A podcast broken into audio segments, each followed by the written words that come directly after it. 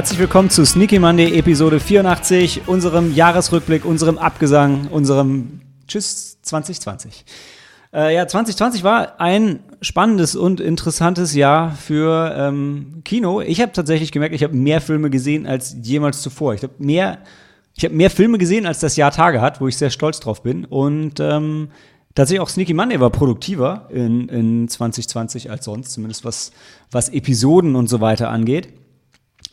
Ähm, und ja, wir haben äh, verschiedene Dinge mitgebracht. Wir haben erstmal so ein bisschen Vorgeplänkel, wo ich so ein bisschen Quatsch erzähle.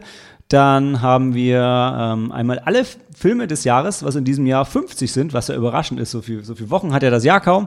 Aber äh, wir haben es geschafft, 50 Filme mehr oder weniger in Sneaks zu sehen dieses Jahr. Vielleicht sind es sogar 51, wenn man, wenn man einen gewissen, gewissen videospielnahen Film noch mit reinnimmt.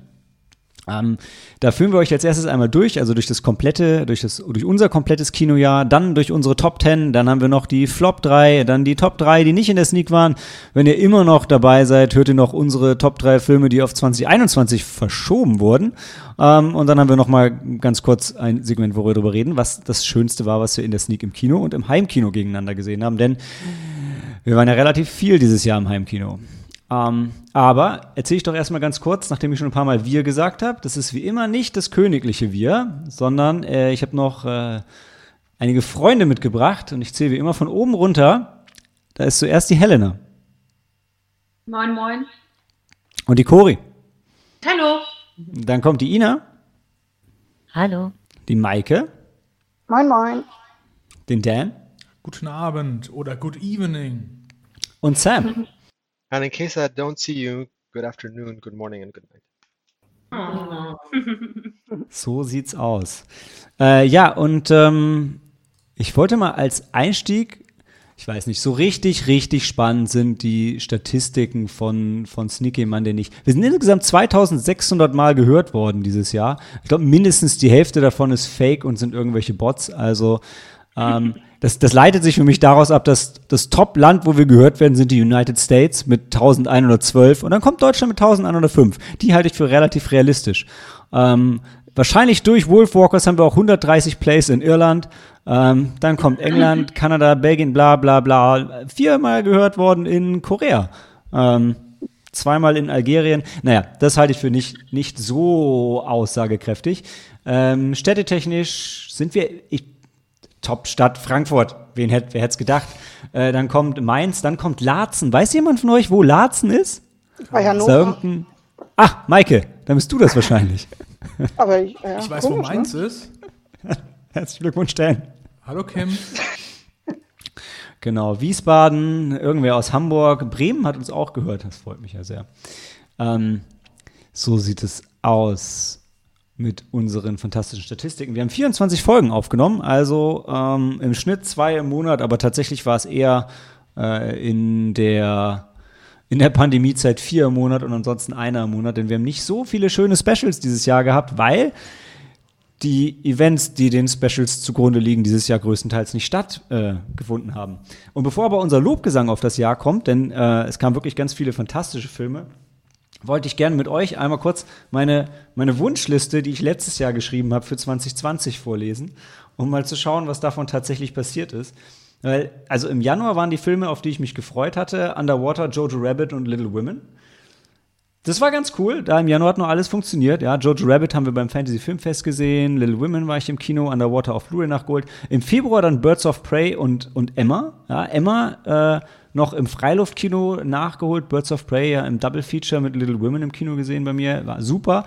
Im März hätte ich dann gerne A Quiet Place 2 gesehen. Hm. Da war es vorbei. Im April hätte ich gerne Endless gesehen, den ich auch mit Mandibles gerne verwechselt habe. Der ist, ich weiß gar nicht, was mit dem überhaupt passiert ist. Das ist so ein Guillermo del Toro-Film gewesen. Im Mai hatte ich mich auf Black Widow gefreut. Naja, im Juni auf Wonder Woman, der jetzt vielleicht kommt, und auf Candyman und auf Top Gun Maverick. Das wäre ein schöner Abend gewesen. Im Juli war dann Free Guy und Ghostbusters Afterlife angekündigt. Echt schade, ich habe total vergessen, dass Ghostbusters überhaupt hätte kommen sollen. Dabei hatten wir eine Zeit lang jeden Montag äh, den Trailer gesehen. Das heißt mit Kindern, oder? Genau, genau. Und im August äh, wäre Coming to America 2 gewesen, das ist der Prinz aus Zamunda. Ich glaube, ist der nicht Ja. jetzt irgendwie draußen auf Streaming oder irgendwas? Ich sehe mal nur Teil 1. Ist das noch Teil 1 oder habe ich da einfach nicht drauf geachtet, dass Teil 2 ist? Das kann auch sein. Also, ist ja schon ein bisschen her. Ich glaube, das wird zu merken. Also, Mhm. auch, auch, auch wenn er sich gut gehalten hat. Ja, und dann wäre im August Bill and Ted Face the Music gekommen. Der ist jetzt tatsächlich ja auch noch irgendwie rausgekommen, sogar hier. Habe ich aber noch nicht gesehen. Ist, glaube ich, sogar jetzt auf Blu-ray draußen. September wäre Last Night in Soho gewesen, der Horrorfilm von Edgar Wright, auf den ich mich immer noch sehr freue und der vielleicht später in einer Wunschliste ähm, noch vorkommen könnte. Und The Conjuring wäre ein neuer Teil gekommen. Ähm, was komisch ist, eigentlich war es ein gutes Jahr für Horror, aber der ist auch weg. Halloween Kills ist auch ähm, erstmal verschoben. Ich weiß überhaupt nicht, wann Eternals jetzt kommen soll. Das war noch so ein Marvel-Film. Godzilla vs. King Kong müsste dann jetzt auf Streaming kommen. Und ja, im Dezember hatten sich ja manche von uns auf Dune gefreut. Hm. Schade. Ja, Dune wäre gut gewesen. Oder auch nicht. Ich meine, das spielt, spielt hier Timothy Chalamet mit. Also, naja, ich weiß ja nicht. Wenn du einen Film nicht magst. Ja. Also, wie gesagt, springt ruhig rein. Ihr wisst ja, das ist immer ein bisschen weniger koordinierter Podcast. Um, um weniger koordiniert zu sein, mache ich das erste Bier des Abends auf. Hm. Und ja, falls jemand von euch sich dafür interessiert, wie meine Guinness-Odyssee ausgegangen ist. Nein, ich habe kein Guinness gekriegt und ich bin immer noch sehr stinkig. Ich weiß nicht, ob ich den Typen, der mir die zwölf Dosen Guinness vor der Nase weggegriffen hat, feiern soll, weil er auch offensichtlich Guinness gerne trinkt oder ob ich ihn hasse, weil er. Ich, ich habe die Dosen schon gesehen und es war das zweite Mal in diesem Jahr, dass ich in diesem Kack-Supermarkt oben auf dem Sachsenhäuser Berg war, wo ich nur hingehe, um Guinness zu kaufen. Und dann, dann sehe ich sie, ich sehe sie freudig so durch diesen Winkel und denke, oh cool, gehst du jetzt zur Kasse und holst dir da noch einen Korb, damit du sie dann da reinpacken kannst, weil am Oh. Eingang gab es keine Körbe. Komm wieder und dann sehe ich, wo sind sie denn hin? Und dann sehe ich den Typen laufen und ich, denke, mein Gott. Ey, nächstes Mal. Scheiß Zwei hätte er dir Hamsterkäufer. abgegeben vielleicht. Ja, ich habe auch überlegt, ob ich ihn anspreche, aber ich dachte, nee. Dann habe ich so einen, so einen Mitarbeiter angesprochen, der gerade Flaschen eingeräumt hat. Ja, der hatte schon so mega keinen Bock. Also ich habe den schon, du hast ihn schon, ihr kennt das, wenn du Leute was fragst, du fragst so, entschuldigen Sie bitte und drehen sich um und dann so, Alter, der hat überhaupt keinen Bock mit mir zu reden. Ich so, ja, ähm, wie ist es mit dem Guinness? Wissen Sie, ob da vielleicht noch was im Lager ist? Ja, ist da nichts mehr? Ich so, nee, nee, dann ist auch nichts da. Ich so, hm, okay. So funktioniert also euer Lager. Ihr habt jeden Tag zwölf Dosen und wenn die weg sind, sind die weg. Weiß ich nicht. Weiß ich nicht, ob das gute Lagerführung. Aber ich meine andererseits just in time. Just in time. Ja. Wer kauft schon 12 Dosen Guinness? Ja, und ich war fast in time. Okay, verzeiht das Wortspiel. Gut, ähm, hat noch jemand was Allgemeines zu verkünden? Ansonsten würde ich anfangen, die 50 Filme des Jahres runterzuzählen. Ich habe noch eine News. Countdown, News. it's the final countdown. Okay. Ist ja noch was. Guck, Ich höre News. Ja. Haut's raus. Also keine News wirklich, aber die hätte ich leider ähm, gesehen auf ihrer App, dass heute eine ganz besondere Person Geburtstag hat, nämlich ihren 57. Geburtstag feiert. Ähm, und ähm, ja, es, um schnell zu sagen, es ist eigentlich Daniels Lieblingsschauspieler. Also ein äh, Hooray für Nicolas Cage. Er hat schon 57. Oh. Der ist erst 57, der sieht aber viel älter aus. Jungspund. Naja, aber 57 ist gut, das heißt noch so vier, fünf Jahre, denn dann können wir die Wette einlösen. Dann stirbt er und dann wissen wir, ob er noch einen Oscar gekriegt hat oder Der hat nicht. noch 30 gute Jahre vor sich. Wissen wir endlich, ob er nach äh, New York oder nach, nach Las Vegas oder nach Japan fliegt. Genau. New York war nie, nie ein Thema, es war Nee, Las Vegas. Es war Vegas, ja. Nach Vegas. Da habe ich mich ja auch wieder. Über New York nach Vegas fliegen, ja. Jetzt, wo Trump abgewählt ist, kann man wieder reinreisen. Naja, im Moment kann man Ja. noch nicht, aber, aber Ey, komm, Nee, das läuft. würde ich Jetzt kennst du wegen der Pandemie nicht. Aber sobald es mit dem Impfen ist und so, und dann haben wir unseren Pass und dann können wir einsteigen bei Lufthansa und wieder mitfliegen. Das wird super. es muss nur noch Nicolas Cage sterben. Nee, das stimmt nicht. Der Ja, ja, weil einen Oscar. der Punkt, ja, okay. Ja, okay, fair enough. Aber dann fliegen wir nicht nach Vegas. Oder? Doch. Wie war das? Wenn ich gewinne, fliegen wir nach Vegas. Wenn du gewinnst, fliegen wir nach Japan. Bloß ich zahle Japan und du zahlst Vegas. Ach so, ich dachte echt, ah, okay. Ja, Ja, okay. Warte, Wir nochmal, müssen wenn, es mal schriftlich fixieren. wenn ich gewinne, fliegen wir nach Japan. Genau, Aber du zahlst. genau. Und wenn du gewinnst, fliegen wir nach Vegas, Vegas. du zahlst. Aber ich zahle. Ach so. das ist jetzt hier dokumentiert. Also, Ja, ja, nee, wir haben das schon mehrmals. Wir haben es alle gehört. Ah, wir haben das, 84. gewonnen, wenn er einen Oscar gewinnt. Beim Alter ja gewonnen, wenn er verstirbt. Richtig. was? Was hast du gesagt, Cory? Ich meinte, ähm, wenn äh, er verstirbt, hat Malte gewonnen. Und wenn er einen Oscar gewinnt, dann hat Daniel gewonnen. Das ist korrekt. Das ist nur alles, was wir gehalten haben. Und was ist, wenn er ein Posthum, äh, ein, äh, ne? Ja, für, sein, für sein Lebenswerk. äh, a posthumous, Das ist eine Lücke in unserem wie System. ist dieses Wort, nach dem ich suche? Ja, ich Ein meine, Kriegen wir. Oscar Wenn, wenn, das passiert, wenn der Posthum Posthum Oscar bekommt, Ja. kriegen, kriegen wir beide. Dann machen wir Japan und Vegas. Würde ich auch sagen. ich wollte gerade sagen, wir warten einfach noch eine Oscar-Verleihung an. So viel, so krass posthumus wird er ja keinen Oscar mehr So kriegen. machen wir das. Okay. Gut, also, dann fangen wir mal an im Januar. Ja. Am 6. Januar war die erste Sneak und es fing echt gut an mit Queen and Slim. Ich, ähm, ich war damals so semi-begeistert von dem Film, aber im Nachhinein ist der schon so ein bisschen, ein bisschen an mir gewachsen und hat so diese Black Lives Matter-Sache äh, irgendwie nochmal noch mal thematisiert und war, war ein schönes Ding, oder? Ja, war diese Polizeigewaltsache, wo du sofort drin warst und wir es schon öfter mal gesehen haben im Kino und ähm, ja, Und es war Daniel Kaluuya, Flea hat wieder mitgespielt. Ja, schönes Ding. Ähm, und dann am 13. kam der Film, bei dem Sam hinterher so traurig war, weil er sich verarscht gefühlt hat, dass es doch nicht One Cut war, 1917. der Film, wo ich am meisten mich ärgere, den nicht gesehen zu haben oder nicht in der Sneak dabei gewesen zu sein. Ja, das ist echt ein Kinoerlebnis. Mhm, der war. Ja. Ja, ich meine, hin, hin, hinterher wurde halt viel darüber diskutiert, dass äh, ja halt die, die, die filmische Kunst einfach nur diesem Stilmittel untergeordnet wurde. Aber äh, also ganz ehrlich, wenn du da drin sitzt, ist die, also war mir das halt auf jeden Fall scheißegal. Und ich, ja, die Story und so weiter ist vielleicht nicht alles hundertprozentig, aber das reißt dich einfach hundertprozentig mit. Und also gerade wo wir halt hinterher nicht mehr so viele große Knaller im Kino gesehen haben, ähm, fand ich, war das echt eine richtig gute Sache, die mir total im, im Kopf geblieben ist. Mhm.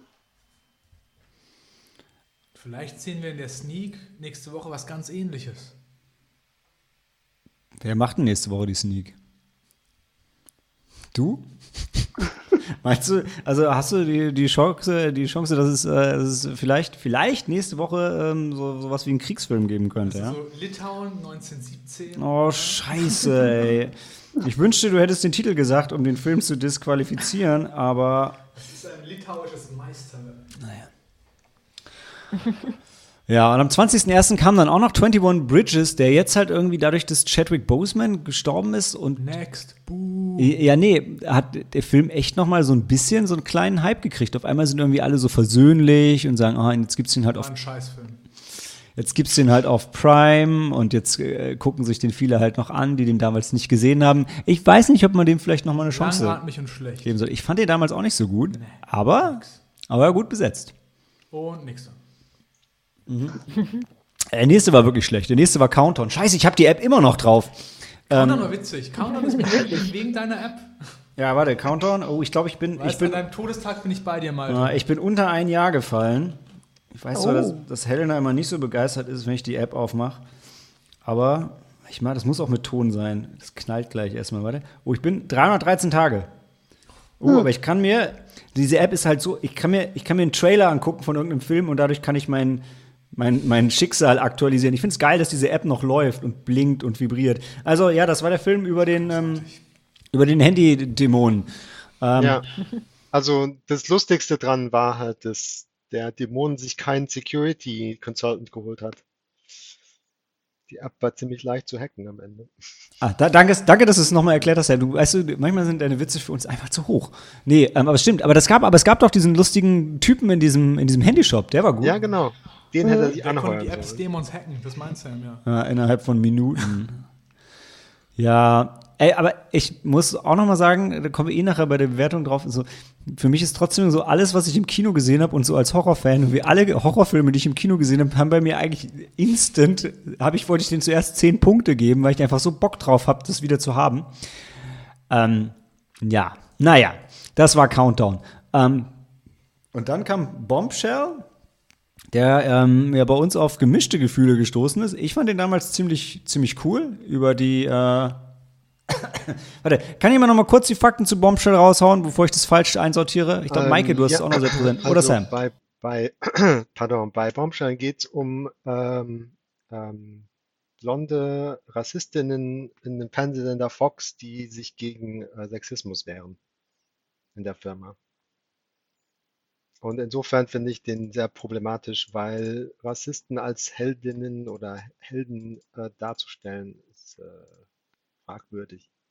Und ich fand es gut zu sagen, dass auch, auch bei Rassistinnen ist es nicht okay, sexuell übergriffig zu sein. Und auch wenn die vielleicht charakterlich scheiße sind, ist es trotzdem, haben die halt trotzdem auch andere Probleme und sind halt auch Menschen. Ähm, ansonsten fand ich ihn auch schauspielerisch und inszenatorisch ganz gut. Ähm, gibt aber Besseres, muss man schon sagen, das stimmt auch. Aber Margot Robbie war dabei, Charlie Theron war dabei. Also ich finde, da war schon, da ging einiges. Und am nächsten Film kann man sich darüber streiten, ob es so viel über Sexismus geht, wie, wie, wie, wie, wie Sam sich da ähm, sehr reingesteigert hat in The Gentleman.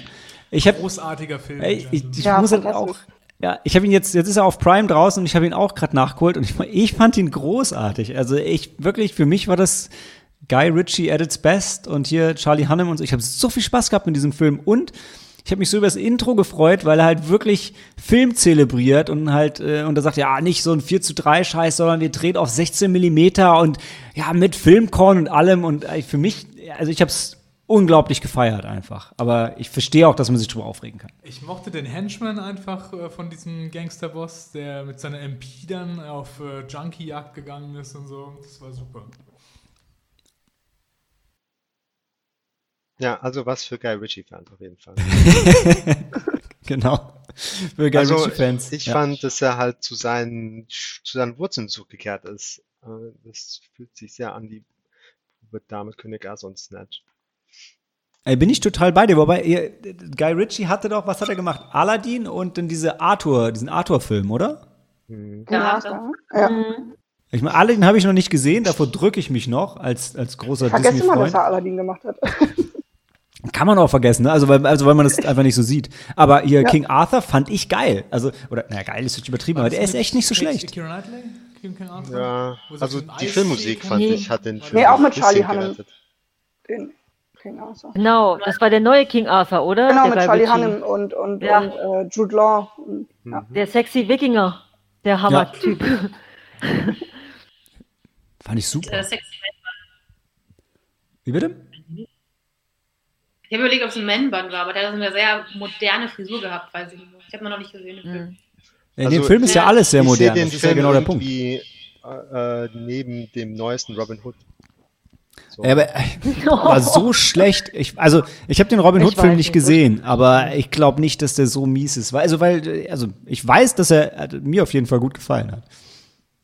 Na, ich, ich hätte ihn. Also, ich dachte, er wäre noch ein bisschen besser. Oder, ja, ja, ich ja, weiß nicht. Jetzt King Arthur, nicht Robin Hood, oder? Ja, genau. Ja. King Arthur. Ich, fand ihn, ich fand ihn ganz gut, aber, aber hat mich doch auch nicht ganz gekriegt irgendwie. Leider. Hm. Ich meine, ich habe ihn im Flugzeug gesehen. Das ist auch immer so ein bisschen Hit or Miss, ja. Manchmal äh, nimmt dich da was irgendwie trotzdem mehr mit und manchmal schläfst du einfach ein. Aber so die, die Kamera, das, ach, das war super. Also das, ne, so optisch. Ja, ich War glaube, so, so, so, so Mittelalter-Sachen, so krass modern inszeniert, finde ich, das kann man immer alle paar Jahre, ist das mal ganz geil, aber dann reicht's auch wieder. Dann ist schon auch schön, wenn man das mehr so ein bisschen klassisch macht. Ja, welcher war das mit Heath Ledger? Wie hieß der noch? Ritter aus Leidenschaft auf Deutsch? Ah, A Knight's Tale. Ja. Da, damit fing Der das, glaube ich, an, ne? Also, Ulrich von Ja, so ein Liechtenstein. bisschen. ja. Aus Gelderland.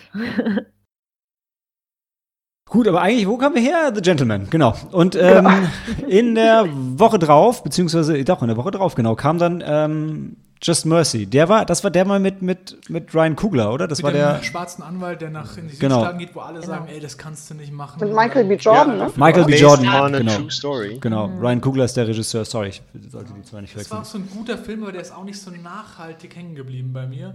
Also jetzt nicht in meine Top-Favoriten geschaut, war mal ein guter Film. Ja. Also ich fand den auch mega, aber in meinen Favoriten war er auch nicht dabei, muss ich zugeben. Ja. Ich finde, es war einfach wieder ähm, toll, wofür diese Filme da sind, dass auch solche Persönlichkeiten, die so ein, ich weiß nicht, ob man es Lebenswerk schon nennen mag, aber die, die doch schon so was Besonderes geleistet haben, dass sie einfach nochmal so ein bisschen äh, Aufmerksamkeit, ein bisschen Würde bekommen, also nicht, nicht äh, wie sagt man, äh, ja, Gewürdigt werden, ja. werden. Dankeschön. Ja. Das fand ich eigentlich schon echt cool. Und Michael B. Jordan ist sowieso ein Ja, Schauspieler. also ne? ist, ja. ist, bei, ist bei mir äh, in der Liste von Filmen, die ich einmal auf jeden Fall gerne gesehen habe, aber nie wieder. Mhm. Äh, Der tut schon weh. Ja. transportiert diesen, diesen Zorn, dieses äh, Unfassbare, was da abgeht, äh, so gut. Mhm. Äh, das will ich nicht nochmal fühlen. Das ist Ja. halt auch mal diese, diese Machtlosigkeit halt, aber halt, Mhm. es gibt doch immer Leute, die sich halt dagegen stemmen, gegen so ein System und das ist halt immer schwer. Ja. Das ist halt so ein bisschen, wo Green Book dich mit einem guten Gefühl rausgehen lässt, auch wenn es, auch wenn irgendwie Scheiße passiert, dann äh, da hängt der halt ein negativer nach, ja. Er zeigt, er beschönigt eben nichts. Er zeigt wirklich, dass, äh, wie ich auch schon gesagt hatte, dass dieser Kampf um die Wahrheit eben auch nervenzehrend und langwierig sein kann, dass es eben Gerechtigkeit manchmal auch leider nur auf Raten gibt. Oder nie. Ja, und Oder ich, vielleicht auch nie. Ich will nicht wissen, wie viele von diesen Berufungsverfahren der Trump jetzt in seiner kürzlichen äh, Hinrichtungswelle da abgeschnitten hat. Ja, und ein bisschen Aber leichter. zu MySpy. Ja, ein bisschen leichter wurde es dann in der Woche drauf, wo ich mich immer, immer wieder frage, ob wir vielleicht ein bisschen zu hart waren mit dem Film, weil er wollte ja einfach nur lustig sein. Dann kam MySpy mit äh, na, Dave Bautista als, Ist als Kindergartenkopf. Und also ich, ich weiß noch, ich hatte im Kino war ich einfach nur sauer, dass dieser Film meine Zeit stiehlt für einen, einen Witz am Ende irgendwie, der zündet. Aber es ist halt ein, ja. Also es ist halt, es ist halt ein Kinderfilm und wenn man den als einen solchen sieht, dann ist er vielleicht ja auch ganz nett. halt auf sowas steht. Vielleicht soll er sein. nee, Ja, aber äh, es ist halt nichts Besonderes gewesen. Genau, weil das- ist halt die Frage, ne? Wenn du weißt, ja, das ist ein Kinderfilm, dann ist es okay, aber wenn du den in der Mhm. Sneak guckst und der fängt halt an wie so ein normaler Actionfilm und dann denkst du so, ja und jetzt? Was ist denn das? Ich glaube, Zeit stehlen bringt es auf den Punkt.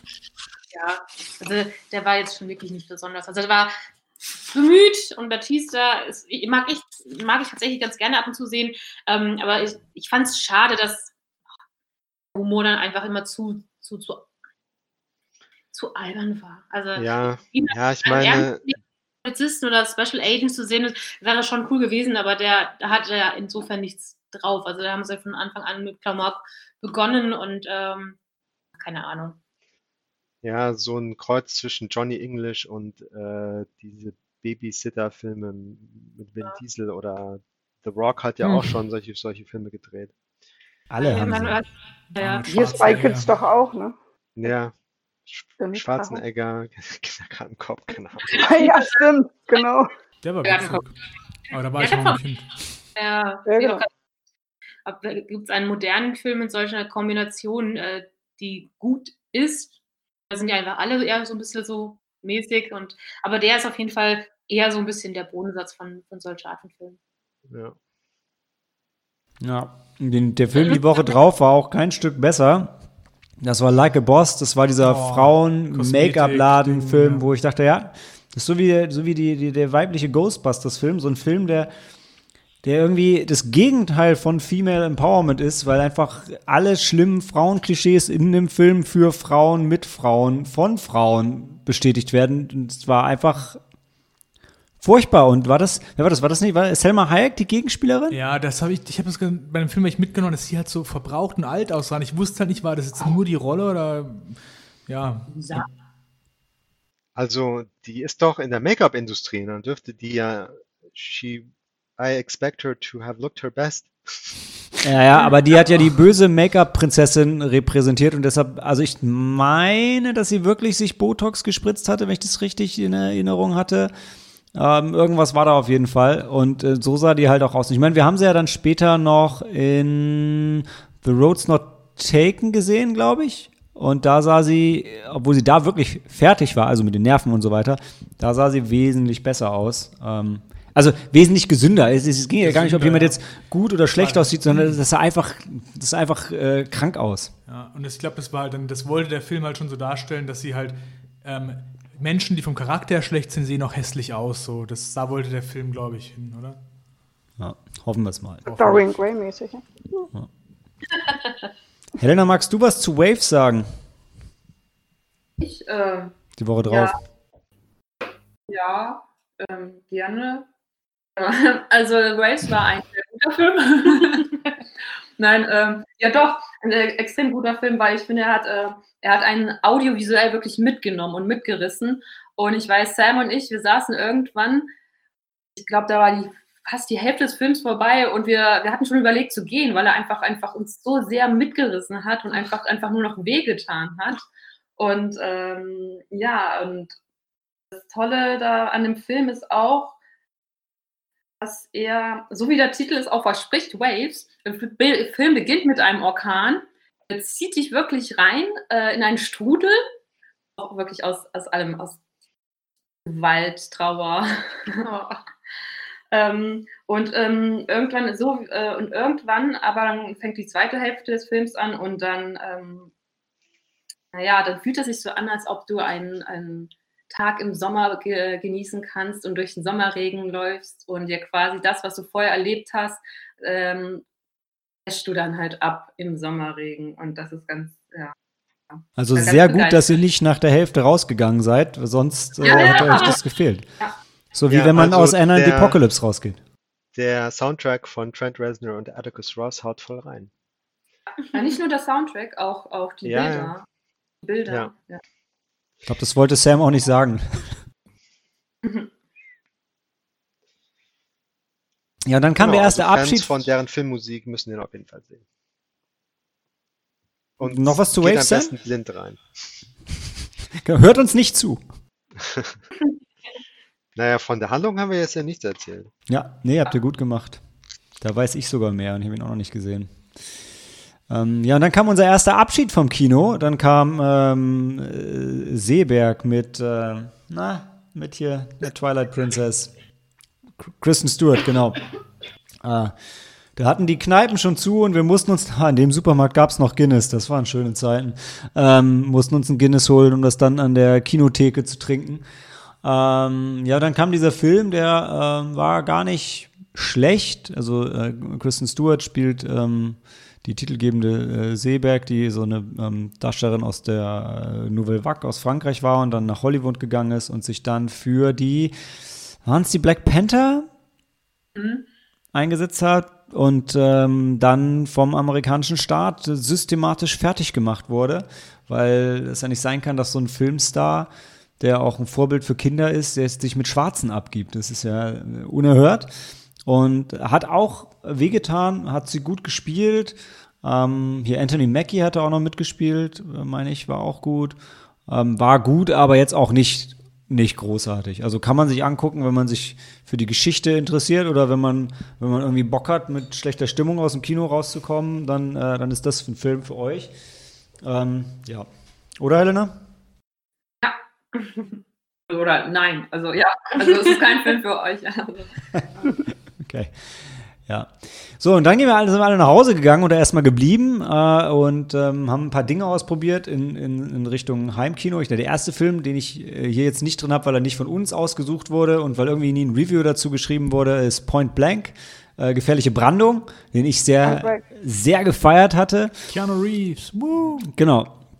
Und, ähm, und dann kam äh, die erste ähm, ordentliche Heimkino-Sneak von uns und auch gleich auf jeden Fall das Highlight des Jahres, würde ich sagen. Dann kam nämlich The Brain, äh, immer noch zu streamen auf Amazon Prime über ein, äh, über, über, ein Gehirn, was äh, die, die, Menschen beeinflusst. Und also, also, mehr muss man eigentlich nicht wissen. Also es ist ein, ist ein fliegendes Gehirn, das beeinflusst die Leute und äh, das ist ein Film, den es gibt. Also ich fand es großartig. Das war so, das war so Trash in seiner besten Güte mit mit okayen Schauspielern, die das wirklich wollen, dass der Film funktioniert und das auch okay machen. Und die Idee ist einfach geil und es hat mir Spaß gemacht, den zu gucken. Das hat mich wieder von der Stimmung her nach Corona nach oben gepusht, tatsächlich. Und es gibt auch eine nackte Frau im Film. Also ist alles da, was man sich wünschen könnte. Super. Bisschen mehr Blut wäre okay gewesen. Ja. Ich fand das Brain aber auch gut dargestellt, wie es gewachsen ist in seiner Salzlösung und wie es dann seinen Mund bekommen hat und seine Augen bekommen hat und ja. dann rumgeflogen ist. Wie das halt so passiert, ja. ja. Nee, schönes Ding. Schönes Ding. Ähm, ja, aber vielleicht war tatsächlich der Film die Woche drauf ein bisschen besser. Und ähm, ich weiß nicht, da muss jetzt eine von den Mädels was dazu sagen. Mag einer von euch was zu The Sound of Music oder wie auch immer der deutsche, ähm, die deutsche Rosamunde Pilcher-Titel von dem Film noch war. Meine Träume heißt der auf Deutsch. Musst du nochmal sagen, sorry. Meine Lieder, meine Träume. Also auf Ah. Disney ist ein fantastischer Film. Also lieben Dank nochmal. Ganz großes Dankeschön an Maike, die diesen wunderbaren Film vorgestellt hat. Äh, da geht es um die. Ah, da musst du mir mal helfen. Nonne. Die, die Nonne, wie hieß sie? Anna? Anna, Anna? Mhm. Nee? Marie? Marie, glaube ich, ne? Julie Ja, Maria. genau, also. Wie hieß sie denn? Ah, das gibt doch diesen einen Song, wo die Nonnen am Anfang singen. Ich, mal, ich meine Maria. Nehmen wir sie Julie. Julie. Julie. Vielleicht ist es doch nicht so wichtig, wie sie heißt. Genau, sie ist jedenfalls eine, eine äh, Novizin im, im, im Kloster, aber die Nonnen denken sich auch, okay, sie ist zwar liebe, liebenswert, verpeilt, bringt uns zum Lachen, äh, aber als Nonne äh, fehl am Platz. Und ähm, also entlassen sie sie oder haben sie diesen, diesen, diese, diese Auftrag für sie Nee. gehabt, dass sie dann dass sie vom, ist, ja, sie schicken sie Sie soll Gouvernante werden. Genau, von, von der Familie Trapp, also Für die von Kinder des Captains. genau, des Captains, der Georg von Trapp. der die, die seine, seine Kinder, seine Familie wie ein äh, wie Militär behandelt und sie bringt da ganz viel Liebenswertes und Musik, wunderbare Musik äh, mit ein und ist auch inspiriert von der wahren Familie Trapp und äh, absoluter Hingucker, Must-See und äh, war ein wunderbarer zweiter Start für die Heims League. Bester Film des Jahres. Was heißt denn zweiter Start? Was ist denn das? Startet doch nur einmal. The, The Brain war offensichtlich das Soft Opening. Ja, Ja, das war ja schon Point Break. Das, das war ja Ich find- schon der Film davor. The Brain, da haben wir das mal so ausprobiert, wie es ist, und dann kam der beste Film des Jahres gleich drauf. kam was fürs Herz. Ja, weißt du, kam- Brain war was ja. für den Kopf und das andere war fürs Herz. Ja. Und dann wurde halt The Sound of Music nochmal locker getoppt in der Woche drauf von Barbarella, der internationalen Astro-Navigatrix, Da ja, können wir die weitergehen dann. Liebe in die Welt gebracht hat. Ja, und weiter. Ja, Wellen lieben des Todes. genau. Es war Jane Fonda, war das, oder? Ja. Ja, groß, ein Film für die Ewigkeit. Ich sag mal, Sci-Fi at its best. Und dann trifft sie den behaarten Russen auf seinem Schlitten und dann sind da die Horrorpuppen und alle reißen ihr immer die Kleider vom Leib und überall sind Lavalampen und alles ist kuschelig und Das fusselig. klingt jetzt ganz cool als Ding und als Plot, aber nee, war nicht, war nicht cool. Also es war schon auf jeden Fall ein Film für die Ewigkeit. Okay, und dann die man Woche sagen. drauf, dann kam ein richtig geiler Film die Woche drauf. Ja, in der Woche drauf kam, ähm, der war auch okay. Äh, da kam ähm, Ma- Markus äh, Sneak-Film. Das ist so nicht ganz korrekt. Hatte- War da noch ein Film dazwischen? Da war ein Film irgendwie dazwischen, aus der ja. Übersicht hier. Ja, Ähm, der, muss ging's- irgendwie, der muss irgendwie verloren gegangen sein. Das war nämlich der zweitbeste Film des Jahres tatsächlich. Mhm. Das war Wing Commander Heart of the Tiger, ja, wo wir Mark Hamill als Kampfpilot dabei zusehen, wie einen Planeten in die Luft jagt. Ja, wir denn ist das ein Plot, den wir noch nie vorher gehört haben. Revolutionäres Ding. Ähm, ja, so gut, dass Letterboxd den aus dem Programm genommen hat. Ja, Bastarde. Aber es war wirklich, also das war hat mich sehr beeindruckt. Die Schauspielkunst hat mich beeindruckt, wie man aus minimalsten Gegebenheiten das Maximum rausholen kann und wie die schön wirklich damals schon mit Computerhintergründen gearbeitet haben, bevor Episode 1 das schon so Hätt- grandios gemacht hat. Hättest du dein BWL-Studium nicht abgebrochen, würdest du wissen, dass man aus dem Minimum nicht das Maximum herausholen Doch, das kann. haben Du die kannst gemacht. nur in eine oder die andere Richtung Nein, nein, die haben aus dem Minimum das Maximum rausgeholt. Das, die haben es geschafft. Ja? Film. Die haben halt nicht BWL Also studiert, die haben schlecht. Filmwissenschaften studiert, die Macher. Super. Und wenn So jetzt noch Star Citizen rauskommt als sein, Spiel, wird's großartig. Weil so schlecht kann es nicht gewesen sein, weil Mark Hamill hat sich für die Fortsetzung nochmal anheuern lassen. die noch Die wir ja immer noch warten. Also jetzt nicht im Wing Commander, sondern von den ähm, Machern. Die machen ja noch einen. Ich glaube halt eher, dass da kam nicht mehr genug Star Wars Money, ja. Zehn Minuten durchgestanden haben. Ja, Jedenfalls es gibt's den auf YouTube, wenn neugierig ist. Ja. Ist auf jeden Fall ein super Film, wenn man den alleine zu Hause am Nachmittag guckt und es schafft nicht einzuschlafen. Ähm, nee, aber ja, also, also für alle, die jetzt nicht wissen, worum es geht, also es gab ein Spiel, das hieß da Wing, Wing Commander, Heart, of, the, Tiger. Und da gab es Zwischensequenzen und das ähm, und daraus haben Leute einen Film gemacht. Also, naja, die haben Leute aneinandergereiht und das ist jetzt so eine Art Film sagen wir mal. Großartig. Das hätte man nicht besser umsetzen können. Die haben aus, de, aus dem Material, das da war, das Beste gemacht, was möglich war. Ja, das glaube ich dir. Ja, Tim Ähm, Curry war dabei. Ja, stimmt, Tim Curry war dabei. Und Gimli oder? hier. John, Rhys Davis. Davis. Der hat aber auch jeden Scheiß mitgemacht.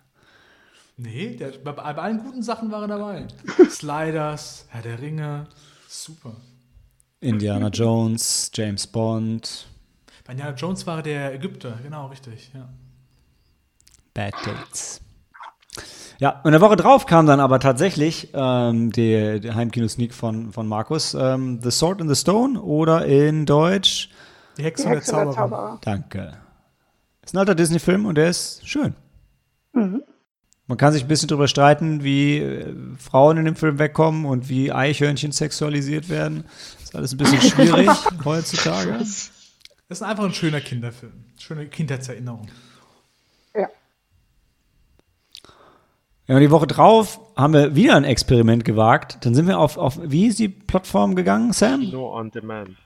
Wie kann man sich so einen Titel nicht merken? Und da haben wir Virali oder ähm, wir äh, in Englisch heißt Virality, den, den Letterbox bei uns in 2020 als The Most Obscure Movie ähm, gerankt hat, was ich glaube äh, nachvollziehen zu können. Es war, ein, es war ein Krimi, oder? Es war ein Krimi. Es war ein Krimi, Episodenfilm-Krimi, ja. Und es ging um Bitcoin. Ein bisschen. Ein bisschen. Und Liebe und Jahreszeiten. Das habe ich nie mitbekommen. Und sterben. Und den Rap. Die erste Hälfte war super. Die fand ich toll, die erste Hälfte. Bin ganz bei dir, Helena. Bis wo ging denn die erste Hälfte? Ähm, Wo ihr aufgehört habt zu synchronisieren. Ne? Das ging doch erstmal.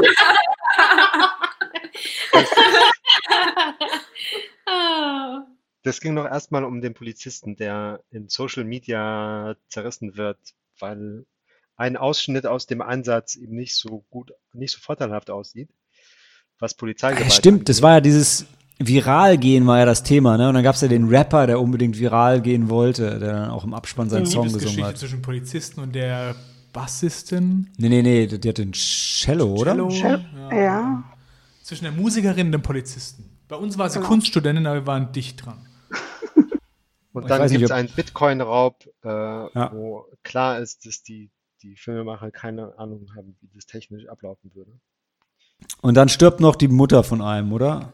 Oder die Frau? Genau. Da haben wir aufgehört zu Nee, die- die weil es Mutter. zu traurig geworden ist. Hm. Und, und, und der Ex-Mann geht da dann hin und ja. Ja. Gut, jetzt haben wir den. Film für euch gespoilt, brauchen keiner mehr zu sehen. ja, braucht ihr echt nicht. Also wenn ihr den zufällig irgendwo findet, wenn ihr auf die Plattform geht und den auswürfelt, dann guckt doch trotzdem einen anderen Film. Auch, auch unseren finnischen Hörern möchte ich davon abraten. Aber, aber Sam hat sich ja äh, easy redeemed, weil er in der nächsten Woche Shoplifters empfohlen hatte. Ja, Sam, möchtest du den noch mal kurz vorstellen? Ähm, also es ist so, äh, den sehe ich immer neben Parasite, ähm, weil es da auch um eine arme Familie geht, aber diesmal in Japan.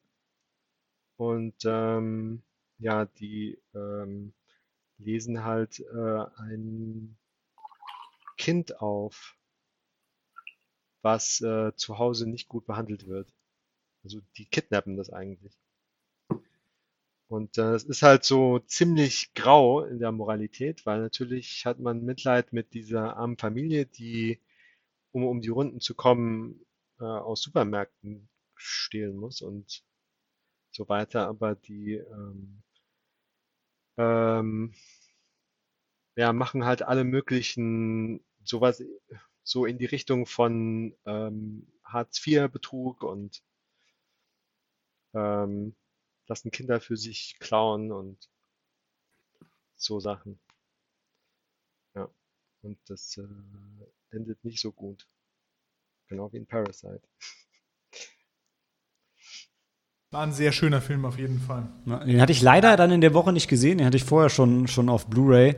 Ähm, ist auch so, irgendwie ist auch, glaube ich, der einzige Grund, warum, warum ich den als einer der wenigen von uns irgendwie nicht krass hoch gerankt habe, weil das war für mich dann halt echt nicht das Sneak-Erlebnis. Also ich kannte den Film halt schon, ich konnte auch drüber reden, ich fand ihn auch großartig.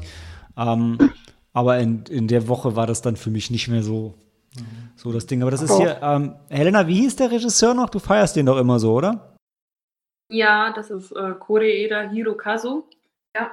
Und ähm, das ist einer der Filme von ihm, den ich noch nicht gesehen hatte. Und ich würde sagen, einer seiner besten. Also ich hatte den da zum zweiten Mal gesehen und der hat immer noch genauso gut funktioniert und hat an nichts äh, keine Qualität eingebüßt. Also kann man auch. Also der hat so abgeliefert wieder. Ich wage Super. zu behaupten, dass der es ganz nach oben geschafft hat. Also Ja, ich- ziemlich weit nach auch. oben in unserer Übersicht. Ja.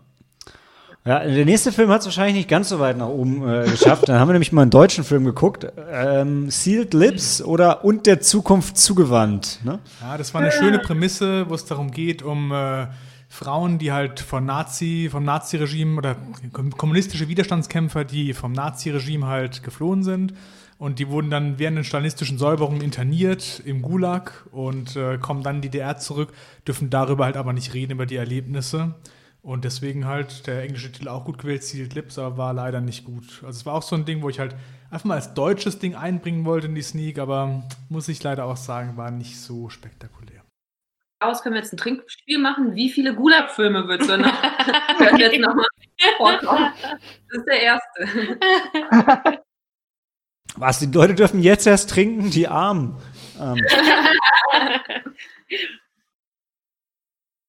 Ich mal für, für Gulag und Trash-Filme, ja. Sind, sind Dan und meine auf jeden Fall immer für einen Schluck aus der Flasche gut. Nee, ich fand Sealed Lips okay, ähm, aber ich weiß auch nicht, irgendwas hat so ein bisschen.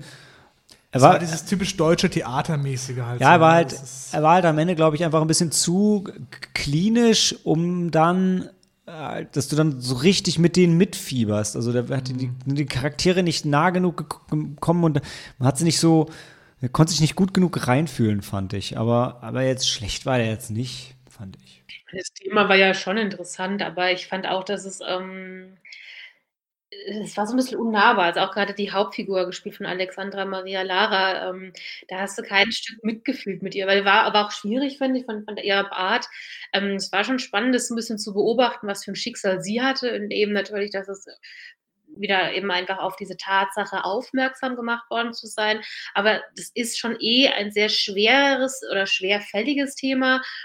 Aber auch der, es war nicht so zugänglich. Also ich habe kaum ja, was gefunden für die Charaktere dort, für keinen wirklich was. Und ähm, auch nicht generell so cooler Filme, werde ich bestimmt auch nochmal erwähnen, auch nicht meine liebsten Filme. So, so lange Ja, es ist ja jetzt, es ist jetzt aber auch kein Gulag-Film. Ja, komm, es gibt eine Öffnungsszene, die da spielt und dann sind wir da ja raus. Und das war der beste Teil des Films tatsächlich, fand ich persönlich. Wo am rüberkam, ne? Ja. Next. Ja, danach habt ihr Mädels ein gutes Kontrastprogramm äh, geboten, beziehungsweise das war so ein bisschen suspekt. Ich hatte nicht Dan den Film vorgeschlagen und es war, irgendwie war ich mir nicht so ganz sicher, von wem der kam, aber es war Du auch. kannst Sachen noch nicht auf sich beruhen lassen, Mann. Nee, kann ich nicht. Nee, ich bin nicht wie so ein gut. Elefant, ja. Ganz Ähm, Family. Punkt. Was sagst du, Cory? Von der Family B. Das reicht. Ja, aber nee, aber so läuft das mit den Würfeln halt nicht, Mädels. Da kommt ihr nicht raus. Aber der nächste Film war auf jeden Fall eine sehr herzliche, schöne ähm, Rom-Com-Sache mit Always Be My Maybe. der auf jeden Fall in die Top 10 kommen wird. Mhm. Ähm, ja, er ist halt so ein bisschen, spielt halt mit dem asiatisch-amerikanischen Klischee, kann man das sagen? Kann man sagen. Und Aber auch ist ein bisschen halt, mit Klischee von und Frau, finde ich. wie bitte? Mit dem Klischee von Mann und Frau. Also auch Rollen. Ähm, weil, weil sie jetzt, sage ich mal, die erfolgreiche Frau ist und er ist eigentlich jetzt nicht so. Also das fand ich eigentlich, auch ganz süß gemacht, wie, wie das in der Beziehung ähm, spielte quasi. Ja, und er ist halt irgendwie, er ist nicht so drüber wie Crazy Rich Asians und nicht so irgendwo dann doch im Kern traurig wie The Farewell, aber fährt so in ähnlichen Gewässern, ist da irgendwie ein ganz schönes Mittelding, fand ich. Einer ganz tollen Gastrolle. Mhm. Und er hat eine super musikalische Untermalung, besonders im Abspann. Ja. I punched Keanu Reeves. Sehr empfehlenswert. Ja, und rom romantisch, kitschig, wunderschön und absolut optimistisch ging es die nächste Woche weiter mit The Remains of the Day, ähm, was vom Tage übrig blieb. Wo ich letztens drüber nachgedacht hatte, ganz ehrlich, so, so wenn du erstmal Kinder hast, ist es an manchen Tagen gar nicht so anders wie in dem Film, nur dass du nicht bezahlt wirst für den Job. Ähm, Nee, aber also der äh, kam bei uns allen, glaube ich, sehr, sehr gut an. Das war Maikes, Maikes Empfehlung gewesen. Großartig gespielt, sehr mitreißend, sehr bedrückend, traurig und doch irgendwie schön. Ja. Ja, Das ist würde ich auch auch so ein- nie wieder sehen wollen. Genau, was, ja. was Sam wollte ich auch gerade eben sagen, das ist auch so ein Film, das reicht mir. Ich habe ihn einmal gesehen und werde ihn bestimmt nicht nochmal angucken, aber er war wirklich gut. Gut gespielt. Wo es halt um, um eine, eine Liebe unter dem Gesinde gibt, die nicht, nicht sein kann. Hm. Ja, reden wir vielleicht später noch mal mehr drüber. Ähm, ja, und dann kam Coris Empfehlung mit einem Film, den ich irgendwie verpasst hatte, nie gesehen hatte, ähm, der aber eigentlich voll in mir in die Karten spielt. Ähm, Children of Man. Fand ich sehr geil. Unerwartet und, und richtig cool, ja. Mhm. Wo es darum geht, dass wir immer unfruchtbarer werden und das ist halt nicht gut für die Menschheit als Ganzes, weil dann fehlt irgendwie so ein bisschen der Antrieb, den ganzen Scheiß am Laufen zu halten und irgendwie nicht die Umwelt runter zu rocken und so weiter. Und äh, dann gibt es aber doch noch ein Kind, Ja. vielleicht. Menschheit, oh, also genau, wenn, die- wenn die Zukunft einfach weg ist, wie lebst du halt dann weiter und so. Ja. War ein spannendes Thema. Ja. Und die Woche drauf der Film, auch von Cory, kam jetzt Auch nicht ganz so gut an bei der Mehrheit. Da kam nämlich dann Eurovision Song Contest The Story of Fire Saga. Also mit Abstand der schlimmste Film, den wir hatten dieses Jahr. Oh, Na, Moment, es gab zwei schlimmste Filme, Ja, okay? noch. Es gab Eurovision Song Contest und es gab The Fire Saga, aber die waren gemerged in einem. Also, puh. Ja, der Film war halt auch, der Film war halt auch lang, aber dafür Ja, war er schlecht und es ist halt nichts passiert und es gab aber fünf Plot-Dinger, die alle zu nichts geführt haben. Und Aber alles die- schlecht gespielt Aber Dan waren. Stevens war doch super als Russe. Ah, er war super. Den- Und ja. McAdams auch. ja, ja, auf jeden Fall. Toll gesungen. Ja, die sind, das sind nette Menschen, wenn die nicht in dem Film mitspielen. Also, es ist wirklich, ich glaube, also wenn es einen Film in dieser Liste gibt, den ich treten möchte, dann ist es Wing Commander. Und wenn es noch einen Film gibt, den ich treten möchte, dann ist es Eurovision Song Contest. Also, auch. Das allein schon in einem, in einem Satz zu nennen, ist schon dreist, Malte, ja. Mit jetzt, also die, die schauspielerische Leistung eines Mark Hamill ist ja unvergleichbar mit, äh, was wir eben in Eurovision Ja, der Punkt ist, haben, weißt du, ich finde halt gerade, wenn Leute, die eigentlich was können, dann Dreck abliefern, dann tut mir das mehr weh, als wenn halt ähm, die Leute Eurovision Song Contest machen. Ich sag So. da eher, die, die werten das immer noch weiter auf und Eurovision war einfach alles schlecht. Oh. Ey, Ich mag ja Russen auch. Und da hat ein Russe gesungen und es konnte den Film nicht retten. Ja, aber ich fand ja, also die Szenen mit ihm waren ja noch, die waren ja okay. Es ist, auf okay ging es nicht hoch. Die waren ausreichend, wie man sagen würde, in Schulnoten. ne? Echt? Aber ich finde, das gehört doch auch zu einer Sneak dazu. Man muss Ja. ja. gute Filme haben, man muss mal auch schlechte Filme haben, dass man immer ja. weiß, Genau. okay, Wenn, wenn, du- wenn du nichts kannst und total scheiße bist und Trump heißt, kannst Nee. du dir noch ein schlechtes Beispiel Nee, abgeben. ich muss jetzt gerade mal, ich muss jetzt mal Cory beistehen. Ich kann das nämlich, ich kann das nämlich sehr gut nachvollziehen. Ich habe ja die Punkte schon zusammengetragen von euch, ja. Und ich, ich war schon, ich war schon ein bisschen in meiner Ehre irgendwo gekränkt, ne? weil normalerweise du machst so eine Top 10 der Sneaks und du weißt ja, die Filme sind ja von ihm anders ausgesucht, ist vielleicht nicht dein Film da drin, ist ja aber, ist ja aber ein bisschen schade, aber ist ja okay. Aber wenn du wie ich so eine Serie, so eine, so eine, so eine Top 10 zusammenstellst von euch und siehst die Stimmen und siehst irgendwie, niemand hat für deine Filme gestimmt, ja, weil weil ihr alle Deerskin nicht verstanden habt, ihr Banausen oder Barbarella nicht mochtet und The Brain nicht gut genug fandet. Ja, ey, weißt du, ich war schon, ich war schon ein bisschen verletzt, ja, hurt even, wie Scott Pilgrim gesagt hätte. Ähm, ja, also ich kann das verstehen, Cory, und deshalb höre ich jetzt auch auf, auf Eurovision Song Contest The Story of Fire Saga rumzutrampeln. So, weil dann ging es nämlich nächste Woche wieder ins Kino und dann haben wir Harriet geschaut. Ähm, über die Freiheitskämpferin, die wir alle vorher nicht kannten, die es aber auch in echt gegeben hat. Und der Film war einfach ein bisschen verwirrend und für mich am Ende nur okay. Bisschen Ähm, verwirrend, ja. Ich, mich hat er verwirrt, ich bin vielleicht aber einfach nicht so klug. Echt? Ähm, ich wollte gerade sagen, Ina, du fandest den relativ gut, wenn ich deine Liste folgen darf. Ja, aber ich bin auch generell der Typ, äh, der solche Art von Filmen sowieso sehr schätzt. Also, Mhm. wo es um, um äh, die Verteidigung von Rechten geht, äh, Minderheiten gegen, äh, gegen überbordende Mehrheiten. Aber ich fand den nicht verwirrend. Also, Fakten beruhte, die wahrscheinlich auch enorm ausgeschmückt wurden, aber dem sei wie es sei. Ja, fand ich ihn jetzt relativ geradlinig und ähm, gut, also gut durchdacht, gut gemacht. Er war jetzt nicht super spektakulär, aber es ist ein gut gemachter Film und ähm, der Spannungsbogen war gut gehalten. Kann man sich Ich glaube, Maike, du wolltest was dazu sagen? Ich hatte so viel, also ich hätte ihn auch noch, bei mir ist er auch auf jeden Fall eine Top Ten und hätte ihn vielleicht auch noch ein bisschen höher, wenn, wenn, wenn nicht noch andere Filme da gewesen wären. war, war ich nicht so leicht, aber ähm, ja, ich fand ihn auch sehr gut gemacht und spannend und ähm, ja, ich mag die Art von Film auch.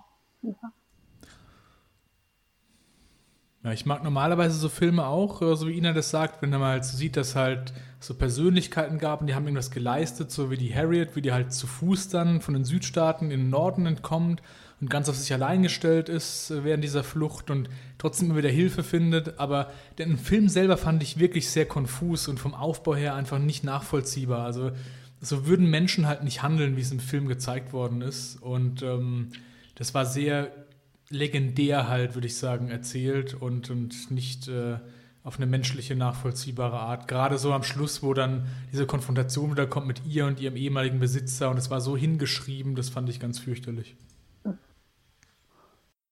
Hm. Ja, da gebe ich dir recht tatsächlich. Also diese Konfrontation zwischen ihr und ihrem ehemaligen Besitzer, ähm, das fand ich dann auch wirklich ein bisschen überzogen. Ähm, ein bisschen konstruiert einfach. So als müsste das irgendwie noch rein, um da einen Abschluss zu finden oder diesen ihren letztendlichen Triumph über ihre Peiniger nochmal verdeutlichen. Aber Mhm. und der, der Grundgedanke, der bei dem Film dahinter steht, das konnte ich trotzdem sehr gut nachvollziehen. Klar, es wurde halt sehr aufgebauscht. Es war sehr melodramatisch, auch durch die Musik wahrscheinlich. Okay, ich glaube, man muss sich auf jeden Fall nicht dafür entschuldigen, wenn man Filme mag, wo es um Freiheit und am Einstehen für das eigene Recht geht. Vor allem, wenn ich mich hinstelle und sage, ich mag Filme mit fliegenden Gehirnen und äh, nackten Astronavigatrixen. Ja? Also, äh, Ina, da musst du dich auf jeden Fall nicht verstecken. Ähm, die Woche drauf, an, äh, wenn ich das hier richtig sehe, an Maikes Geburtstag haben wir The Vigil im, im Kino geschaut. Äh, fand ich richtig cool, war ein, äh, ein jüdischer Horrorfilm, damit halt irgendwie mal ein bisschen was Neues, wo es um eine Totenwache ging, ähm, wo ein naja, ein Aussteiger. Aussteiger. von den orthodoxen Juden, ich habe jetzt die ganz genauen Begriffe nicht mehr im Kopf, ähm, die Totenwache übernimmt gegen einen geringen Obolus. Ähm, und dann passieren äh, allerlei Dinge. Und, und Nazis sind auch noch mit dabei. Gibt keinen jüdischen Film ohne Nazis. ähm, nee, war cool, überraschend, ein bisschen anders und ein bisschen aber auch wie, wie alle anderen Horrorfilme, aber ähm, hat mich doch echt damals gut abgeholt und mitgenommen. Ja, was mich nicht so mitgenommen hat, war die Woche drauf The Current War, der Film, wo irgendwie alle mitspielen, auf die man Bock hat und der Film aber super unkohärent ist, obwohl er eigentlich auch gut aussah und, und ja, wie gesagt, toll besetzt war.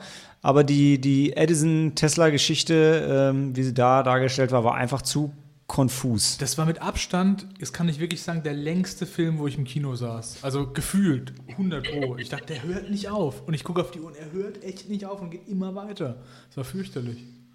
Ja, und als dann zum, Sch- zum Schluss hat er einem, da, einem dann noch Angst gemacht. So, nein, die fangen doch jetzt nicht an, die komplette Geschichte von Edisons äh, Erfindung des Kinoprojektors. Ja. Jetzt kommt der eigentliche Film. Da war ich schon ausgestiegen, dachte ich so, ey, es ist doch jetzt echt rum, ihr habt doch alles Ja. gesagt. Und dann ging es immer noch weiter. Ey, Leute. Ja, also am interessantesten war ta tatsächlich äh, Tesla. Ja, das stimmt. Das hat der hatte. Gould echt gut irgendwie dargestellt, so ein bisschen exzentrisch und ähm, ähm, ja, so unaufmerksam, weil sein Hirn immer irgendwo anders ist. Ähm, ja, ich muss da natürlich auch an The Prestige denken, wo Nikola Tesla auch kurz auftaucht. Also was mir, noch am, was mir noch am besten gefallen hatte bei dem Film war tatsächlich, ähm, wer ist der, Wilmington? Weil äh, ich, äh, Tesla und äh, Ja, und Edison kennt man halt, aber den hatte ich nicht so auf dem Schirm und ich fand es halt schön, von der Geschichte auch noch mal ein bisschen was zu Den, erfahren. den Industriellen, den Bahnen, Genau, Bremsen, genau, Betreiber. genau. Und das fand ich halt, das fand ich cool. Westinghouse. Westinghouse, ja, sorry, Wilming. Ja. Ja. Ich wusste, ich wusste, irgendjemand wird mich schon verbessern, wenn ich Quatsch erzähle. Dafür habe ich euch. Ähm, ja, das war Genau. für mich das Highlight. Siehst du, ich habe sogar seinen Namen wieder vergessen. Vielleicht muss ich den Film nochmal gucken. Oder wie Kann wir sein, damals gesagt hatten, Wilmington den Wikipedia-Artikel lesen. Assistent war, oder? Hat er doch so einen ähnlichen Ja. Namen. Tesla war sein, ja, und, ja. Ähm, genau, und äh, später ist dann noch äh, der noch ein Film rausgekommen mit Tesla, wo Tesla Ja. im Mittelpunkt steht. Ähm, mit äh, Ethan Hawke als Tesla. Den fand ich nicht gut. Man kann morgen am Freitag, den 7. Januar, meine Review auf Bedroom Disco lesen. Ey, ist gut, machen wir ein bisschen Werbung. Also hast du jetzt gerade am 10. gesagt oder, Äh, oder am 8. morgen? Was? ist der siebte Jahr. Heute ist der 7. Was? Ach so, ja, morgen, 8. Januar. Okay.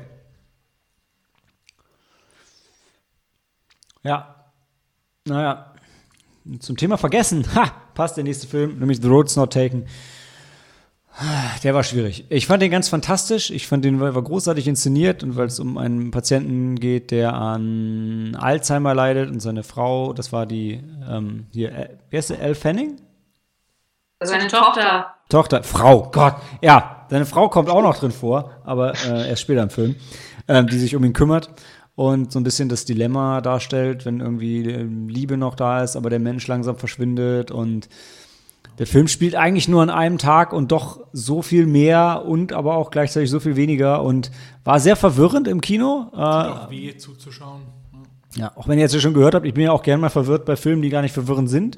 Äh, aber ich glaube, bei dem Film ging das vielen so und fand ich aber, fand ich aber großartig. Wir hatten uns damals über das Ende ein bisschen ähm, ähm, gestritten, aber glaube ich für uns auch irgendwie eine ganz gute Lösung gefunden, auch wenn es, ich glaube, Sam hat es trotzdem so ein bisschen böse aufgestoßen, weil das vom Stilmittel her nicht so ganz gepasst hat. Ähm, aber war, war ein schöner, mitreißender Film und der f- geht auch so ein bisschen in die Kategorie, muss ich vielleicht nicht unbedingt zweimal sehen, aber war einmal echt schön. Bin ich bei dir. Ich glaube, den Film nächste Woche, da war ich nicht dabei, aber ich weiß, dass Dan und Helena den auf jeden Fall sehr gefeiert haben, denn die Woche drauf kam The Climb. Bester Film über Freundschaft. Großartig, ja. Jedes Mal einen Song von Miley Cyrus singen, wenn ich den Titel sehe. Passt auch ein bisschen. Die beiden hätten den Song wahrscheinlich auch äh, gesungen. Also es geht um Fahrradfahrer und zwei beste Freunde und Liebe und Betrug und Hochzeit. Genau, all diese Themen geht's. Ja. Das ist The Climb. Ja, es ist die Frage, ob so eine hm, Freundschaft seit, seit, seit wann sind die Freunde? Schon immer Freunde gewesen oder so ähnlich. Ja, Ähm, ob so eine Freundschaft äh, noch gut für die, für die Freunde ist oder irgendwann sich negativ auswirkt. Oder ob es doch ähm, der Mühe wert ist, die Freundschaft irgendwie zu versuchen oder die Beziehung irgendwie zu versuchen aufrechtzuerhalten. Also Den Punkt hatte ich damals auch reingeschmissen, aber Helena und Dan haben mich vehement davon zu überzeugen versucht, dass die Freundschaft nicht toxisch ist, sondern dass es genau der Freund ist, den er braucht. So entwickelt sich halt im Verlauf des Films. Es ist auch toxisch, also na, es ist halt auch negativ für beide, aber die finden am Ende halt zusammen. Darum geht's. Der Film lässt sich mit einem positiven Gefühl halt raus und nicht mit einem schlechten. Ey, welcher Film niemanden mit einem schlechten Gefühl rauslässt, war die Woche drauf. Das ist eins meiner Highlights des Jahres. Und das ist natürlich Primal mit dem Geburtstagskind von heute, mit Nicolas Cage in seiner besten Rolle als Großwildjäger, der den silbernen Jaguar jagt und natürlich fängt und wieder freilässt und ja, eigentlich für mich ein ganzes Genre geprägt hat, nämlich das von Leuten, die sich hassen und die ganze Zeit ankacken auf einem Boot. Äh, was ich seitdem in allen Filmen wiedererkenne. Und ich hatte sehr, sehr viel Spaß bei diesem Film. Und ähm, von den Bewertungen her überraschenderweise Ina auch. Ist die letzte, von der ich hier mit Rückendeckung gerechnet hätte, aber das finde ich großartig. Also ich finde das Großartigste am Film war es war es halt mit dir zu schauen, ja. Ähm, das war schon, was den Film aufgewertet hat, aber ich kann es halt ich mag Nicolas Cage total, aber in dem Film war er auch so fertig und der Film war halt auch scheiße und seine Co-Heldin war auch scheiße. Ja, arme Famke. Ah ja, die war so fertig aus, ey. Wow. Aber viel schöner finde ich, dass Ina in diesem Film auch den Kampf um Freiheit und Gerechtigkeit gesehen hat. Oder, oder Ina, wa- was hat dich dazu bewegt, den Film in deine Top Ten zu nehmen? Ähm, das, was du, das, was du mit anges angesprochen hast. Ich, ich mag's ja. Ich mag ja äh, diese Art Filme wirklich gern. Also immer, wo es, wo es wirklich mit Extremsituationen zu tun hat. Extrem Und, kann äh, Nicolas Cage. Das ist unser Mann des Extremen. Und äh, von daher, ich, ich fand, ich fand ihn gut. Also klar, man kann sich immer über diese und jene äh, Dinge streiten oder über die grundsätzliche Oh äh, ja. Schauspielerwahl an sich, aber Also, was ich nochmal lobend erwähnen will an dem Film ist, normalerweise stiehlt Nicolas Cage immer die Show und overacted halt hart, aber der Bösewicht in dem Film, der hat nochmal eine Schippe draufgesetzt. Also, der hat gesagt, ich spiele mit Nicolas Cage, ich muss hier schon auspacken, was geht. Ja? Kevin Durant. Ich würde sagen, genau, Maike, du, Ja. du kennst und magst ihn doch auch sehr gerne, ne? Ja. Aber der hat wirklich, genau wie Dan sagt, ich habe damals auch gesagt, so in Szene 1, ey, das ist Nicolas Cage. Okay, ich gebe jetzt einfach 200 Prozent ab. Szene 1 bin ich einfach so drüber. Uh. Er, Ja, er wollte ähm. Nicolas Cage gefallen. Ja, Der- der, äh, der Bad Guy hier ist nur getoppt von Terry Silver in Karate Kid 2. Ah, den hast du dir gerade gegeben, oder Sam? Mhm, ja. Ja. War Karate Kid 2 der Showdown in Okinawa? Ja. ja. Wo ich halt in Szene ah, nee, 1. Karate Kid, äh, äh, nee, sorry, Terry Silver ist Karate Kid 3. Ah, okay. Habe ich verwechselt, ja. okay. Was war das? Entscheidungen? Nee, was war das? Keine Ahnung. Ja, schade. Sonst, ich wollte mich gerade darüber aufregen, dass Karate, das Showdown in Okinawa so klar auf Hawaii spielt und ich irgendwie ab Szene 1 gedacht, Alter, das ist doch nicht Okinawa, so sieht das da doch nicht aus. Aber das war ja damals auch egal. Ist ja auch nicht so, als hätte Karate Kid was mit Asien und so zu tun. Da muss man sich ja nicht Mühe geben. Sind die Szenen in Cobra Kai dann doch auf Okinawa gedreht?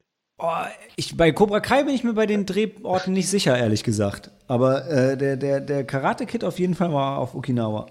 Äh, äh, auf Hawaii. Wo sie einfach so ein kleines japanisches hässliches Dorf aufgebaut haben. Nicht, dass echte japanische Dörfer hässlich wären, aber das Dorf war hässlich. So. Und ähm, ja, apropos Dorf aufbauen war es für eine Überleitung. Wir hatten nämlich ein Double Feature in der Woche. Oh, Deshalb ist ja. auch die einzige Woche im Jahr, wo wir zwei Filme geguckt haben, was nicht stimmen kann. Aber ähm, das war äh, Vivarium, den hatte ich vorgeschlagen, meine ich. Und den fand ich auch ganz gut. Der war so ein bisschen Twilight Stories, Zone. Twilight Zone mäßig. ähm, in so einer, ja, ne, sorry, Twilight. Und dann habe ich irgendwie bin ich gestolpert. Dabei ist es erst das zweite Bier und es ist kein richtiges Guinness. Ähm, Überleben in der Vorstadt. Genau. Und die Vorstadt, aus der sie irgendwie nicht rauskommen, weil äh, alle Straßen wieder zu dem Haus zurückführen und dann wird es alles so ein bisschen surreal und dann haben sie auch noch auf einmal ein Kind vor der Tür und alles ist sehr creepy und weird.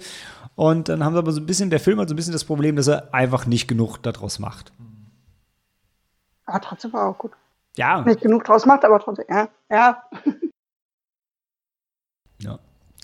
Ja, und die nächste Woche kam dann noch ein Film, weshalb wir uns gewundert haben, warum Letterboxd uns sagt, dass wir keinen Film dieses Jahr geschaut haben, der in Russland gedreht wurde, obwohl doch Follow Me in Russland spielt. Ähm, der Film über Influencer, die in äh, äh, Dings da Escape Next. Room Sache machen und das war halt nicht so, Ich war nicht so Next. geil. Ja. Ja, die Woche drauf war es aber leider auch nicht so geil. Da kam nämlich The Photograph, der, der Film, bei dem man sich entweder verliebt oder einschläft, ähm, über einen Fotografen und ein Foto und das Schicksal von ihm und der Frau, Tochter von, ich weiß es nicht mehr, und dann verlieben sie sich. Ich weiß, ich fand gut an dem Film, dass er nicht die klassische Drei-Akt-Struktur hat, sondern die verlieben sich einfach so langsam und dann sind sie am Ende verliebt. Ähm, aber er war schon, schon ein bisschen langweilig, auch wenn er schon sehr smooth war. Also ich fand ihn schon gut. War nicht meiner. War okay. Aber nicht. War auf jeden Fall besser als die Woche drauf. Da kam nämlich Love Sarah, wo die titelgebende Sarah im Titel stirbt und alle Sarah mega lieben und trotzdem super creepy sind, weil natürlich dann ihre beste Freundin und ihr Freund was miteinander anfangen und dann noch ihre Tochter und ihre Mutter und dann machen die zusammen eine Bäckerei auf. Das war ganz großer Quatsch und ganz, ganz nicht toll. Ja, kauft euch lieber ein Backbuch von Otto Lengi. Genau. Wo, wo Sam uns wieder beeindruckt hat und sofort gesagt hat, es ist dieser Konditorbäcker und dann war es im Ja. Abspann und wow, das war schon. Spielt sozusagen in der Heimat, Nachbarschaft von Otto Lengi, Nottingham, äh, sorry, Notting Hill. Ja, schaut lieber Notting Hill und kauft euch ein Backbuch. Hm. Aus dem. Ja, egal. Die Woche drauf kam Dark Waters. Der Film war deprimierend, sehr gut. Und ich war am Ende zu betrunken.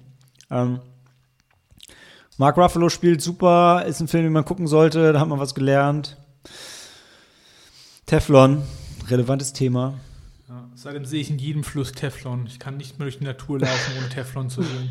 Ja, ja, aber 50 ich weiß nicht, Kilometer. irgendwie, als der anfing, war unsere Reaktion so, oh nein, nicht schon wieder based on a true story. Ähm, das wird wieder deprimierend. Ja. Hey, und die Woche drauf war es auch based on a true story, aber überhaupt nicht deprimierend, oder? Helena, wie war The Outpost? Helena? Hallo? Verzeihung. Es geht um Dark Waters. Nein, ich habe dich gefragt, wie The Outpost war. Was macht ihr denn da? Verzeihung. Outpost. Wir sind schon bei The Outpost. Oh, okay. Weil ich die Einzige, die drin war. Nee, ich glaube, Ina war auch drin. Die hat ihn zumindest gut bewertet. The Outpost ist eigentlich, ähm, ich mag solche Kriegsfilme überhaupt nicht, aber ich muss sagen, ähm, ähm, die, die zweite Hälfte des Films, wobei ich glaube, das ist auch mehr, hat eigentlich einen auch so mitgerissen, nicht so wie bei Waves, sie hat eigentlich so mitgerissen wie bei Waves, aber generell, so wie es inszeniert worden ist, war es ähm, ja, sehr bedrückend. man, hat sich, äh, man hat sich halt ähm, Gefühl, so, was der Film geschafft hat, ist halt, dass man ähm, sich vorstellen konnte, wie es für die Menschen dort an der Front ist, wie es, für, äh, wie es den Soldaten erging im Krieg, im Kampf, im Gefecht. Und das ist eigentlich das, das mit so das Beste an dem Film, ja. Die Inszenierung, würde ich sagen. Die Geschichte selbst nicht, die, ja. mhm. Wie war das noch? War das mit Orlando Bloom und spielt es in Afghanistan? Ich habe den Film ja gar nicht gesehen. Basiert auf einer wahren Begebenheit. Aber der, der Dan kennt sich da, glaube ich, besser aus. Ich weiß gar nicht mehr schon. Spielt, glaube ich, auch eine 2009 Geschichte, in da geht's um so-. Sorry, willst du? Da geht es um so eine Geschichte halt, ähm, wo die draußen waren aus ihrem Basecamp und die mussten so einen Vorposten halten. Da gab es ein Gefecht gegen die Taliban. Und das war, glaube ich, dieses Gefecht in Afghanistan, wo dann ganz viele Purple Hearts verliehen worden sind, wo halt so ein Ding ist, wo halt äh, Congressional Medal of Honor auch verliehen worden ist und so Zeug. Also, wo halt, wenn du halt US-Militär interessiert bist, dann kennst du das halt und äh, weißt, dass es ein Riesending war in Afghanistan. Das hat der äh, Film zum Schluss auch so vermittelt. Also, nee, nee eigentlich genau so, sofort zum Beginn. Zu Beginn äh, weiß ich noch, dass ich, äh, ich weiß nicht, zu wem ich das gesagt habe, ich, aber irgendwie so, wie das dargestellt wurde und wo, so wie man eingeführt worden ist, ohne Vorkenntnisse, ohne Vorwissen, ähm, wusstest du gar nicht, auf was du dich da einlässt. Aber ich glaube, jeder, wie du dein, wie du es gesagt hast, jeder Amerikaner hätte sofort beim Namen des Fort sofort gewusst, worum es geht, wahrscheinlich. Und beim, ja. Normalerweise weißt du ja auch, warum du in den Film gehst. Also, da bist du ja auch nicht so überrascht, ne? Aber, ja. Nee, bin ich bei dir. War bei Harriet war ja auch so ein Ding, was für uns neu war und was halt in den USA im Geschichtsunterricht einfach immer erwähnt wird und was deshalb halt jeder kennt und dafür ist der Film ja gemacht. Deshalb, ähm, The Outpost hatte in Deutschland auch danach, hatte glaube ich noch einen kurzen regulären Kinorelease, aber ist halt auch hier echt unter ferner liefen. Ist halt schon ein Film von den Amerikanern für die Amerikaner. Ja, ja. Dafür interessiert, ähm, den, den kann ich den Film schon empfehlen. Ja. Ich glaube, irgendwem ist ein bisschen Krach im Hintergrund, aber das war bestimmt nur ein einmaliger Ausrutscher. Ähm, Aber und Habe ich mir schon gedacht. Was kein Ausrutscher war, war äh, die Woche drauf Misbehavior, wo wir endlich wieder Kira Knightley im Kino sehen konnten. Yay! Ähm, außerdem ging es um Frauenrecht äh, und Revolution und äh, Misswahlen und das spielte in London. Fand ich schön, hat mir gefallen. War ein gutes Ding. Ähm, was nicht so gut war, Sam, war danach die Woche, da waren wir nämlich im Kino und haben The Astronaut. Oder nein, ich will immer sagen The Astronaut, aber er heißt nicht The Astronaut, er heißt nur Astronaut. Ähm, und das war ein Kackfilm. Oder, Sam? Ja, ja, ja. Das ist ein Film irgendwie. Ähm, der hatte irgendwann mal einen Traum, Astronaut zu werden. Der war halt in der Industrie ein Ingenieur für Straßen. Ähm, ergo, also Lande- und Startbahn. Ähm, und am Ende äh, ist es so äh, corporate, äh, corporately sponsored assisted suicide. Dann krieg, kriegt er nämlich ein äh, Ticket auf dem ersten kommerziellen Space-Tourismus-Flug. Ja, es ist halt, es ist halt ein, Und der Film es ist halt- tot, tot langweilig. Es ist halt, ein- ja, es ist ein Zero-Budget, unrealistischer Film über einen super guten Straßenbauer, der dann Astronaut wird mit 95. Und es ist halt die ganze Zeit sehr unrealistisch und sieht auch nicht gut aus. Und dieser Elon Musk-Typ, der irgendwie aussieht, aber wie Steve Jobs, der dieses SpaceX, nicht SpaceX-Programm leitet. Also war ganz, war echt ein ganz schlimmer Film und ich war einfach nur noch erschrockener, weil er danach hier das Kino um die Ecke eine Veranstaltung hatte mit dem, mit dem Regisseur, wo ich, also ich, ich, ich liebe ja das Harmonie-Kino, ähm, aber ich fand, es sagt halt auch, sorry, aber es sagt viel aus, wenn der Regisseur in das Arthouse-Kino hier um die Ecke kommt, um den Film vorzustellen, weil es so groß ist. Ja, der war, Der war mit Richard Dreyfuss, ne? ja, ja, das war ja das Ja. Traurige. Mhm. Oh. Nee. Naja, aber die Woche drauf äh, waren wir wieder, ähm, waren wir wieder zu Hause, weil dann war es erstmal wieder vorbei mit Kino und dann haben wir alle ähm, dank Sam Tank Girl geschaut. Und ich finde es immer großartig, wenn Sam so völlig left field so ein 90er Jahre Trash-Perle rausholt. Und äh, ich habe Spaß gehabt, den nochmal wieder zu entdecken, aber er war auch beim wiederholten Schauen doch leider so schlecht wie damals irgendwie. Ja, nee, es ist schon halt eine ziemlich äh, verkorkste Produkt Filmproduktion gewesen. Dann waren wir die Woche drauf in The Secret Garden und ich weiß nicht, Helena Maike, vielleicht spielt ihr euch die Bälle zu. Ich glaube, ihr habt beide das Buch gelesen und auf jeden Fall auch beide den Film gesehen. Ja. So, jetzt habe ich auch den Namen des. Ähm, Du meinst, du hast jetzt den Namen, weil wir völlig organisch und nicht gerade Tonprobleme hatten und jetzt einfach ganz spontan aufnehmen. das ist mir gerade so eingefallen, wo ich jetzt darüber reden möchte. Mädels, haut's raus. Ich muss mal kurz was für Dan holen, ich bin gleich wieder da. Genau, hier die ähm, Mary lebt in Indien und mit ihren Eltern und dann herrscht der Bürgerkrieg. Sie, ihre Eltern sterben dabei. Sie wird zurück nach äh, England geschickt zu ihrem Onkel. Und ähm, das ist alles sehr düster. Der Onkel hat kein Interesse an ihr und ähm, sie darf nirgendwo groß hin, darf sich nicht groß bewegen, soll eigentlich nur quasi in ihr Zimmer bleiben. Natürlich geht sie auf Streifzüge, wie zehnjährige Mädchen das machen, da sie auch immer Geräusche nachts hört und halt natürlich gerne wissen möchte, woher das rührt. Und so lernt sie ihren Cousin kennen. Mhm. Und die beiden erleben Abenteuer. Genau. In dem Garten, oder wie? Ähm, Und mehr. ja, sie auf ihren Streifzügen findet sie dann halt diesen Garten. Also Mhm. erst, äh, sie kommt erst nicht rein, weil das halt ähm, eine Mauer drumherum ist und dann findet sie zufällig halt auch den Schlüssel zu dem Garten und es ist halt sie wo wieder. Ach nee, der Titel verrät das gar nicht, aber es ist ein magischer Garten. Es gab nicht eine Neuverfilmung, es gab auch einen alten Film. ja, ja, es gab, glaube ich, mehrere Verfilmungen. Mhm. Einer aus den 90ern, der Mhm. recht ähm, beliebt war. Mhm. Ja, die kenn ich, glaube. Ähm, ja. Natürlich, die, die Neuverfilmung ist äh, auch, ähm, passt sich, glaube ich, auch so ein bisschen ähm, ja, den jetzigen äh, Zuschauern an, weil ähm, die, eig die eigentliche Geschichte, die spielt, glaube ich, auch Anfang des 20. Jahrhunderts. Mhm. Weiß nicht. Und jetzt spielt sie ja, glaube ich, so um, um den Zweiten Weltkrieg rum. Mhm. Ja. Mhm. Also ich kannte die Bücher halt gar nicht und ich weil mich hat's auf jeden Fall echt mitgenommen. Also ich fand den Anfang war für mich wie so ein cooler Gothic Horrorfilm und dann wurde es irgendwann in dem Garten sehr fantastisch und bunt und schön. Ich weiß noch, an dem Abend die Jungs waren nicht so begeistert von dem Film. Ne? Ja, wir haben ja schon drüber gesprochen, zum Review. Ich, ich verstehe schon, warum ihr den mochtet, aber bei mir war der einfach nur langweilig und war froh, wo der vorbei war dann. Am Ende ist er wirklich ganz cool so, aber die ganzen zwei Stunden vorher halt nicht.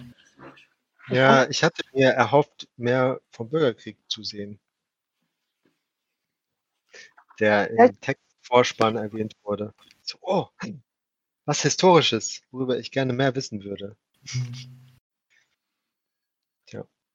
Ich fand Ja. so diese, die, die Familiengeschichte, äh, dann, Tragödie, je nachdem, dann auch ganz interessant, ähm, weil sie ja halt einfach auch nicht verstanden hat. Ihre Mutter war auch äh, zuvor mal ein bisschen abweisend ähm, und woher das auch kam und dass sie das dann auch versteht und ähm, weil das Das hat sie am Anfang überhaupt nicht verstanden. Sie dachte, ihre Mutter mag sie nicht. Und ähm, ja, es wird dann halt auch noch aufgeklärt.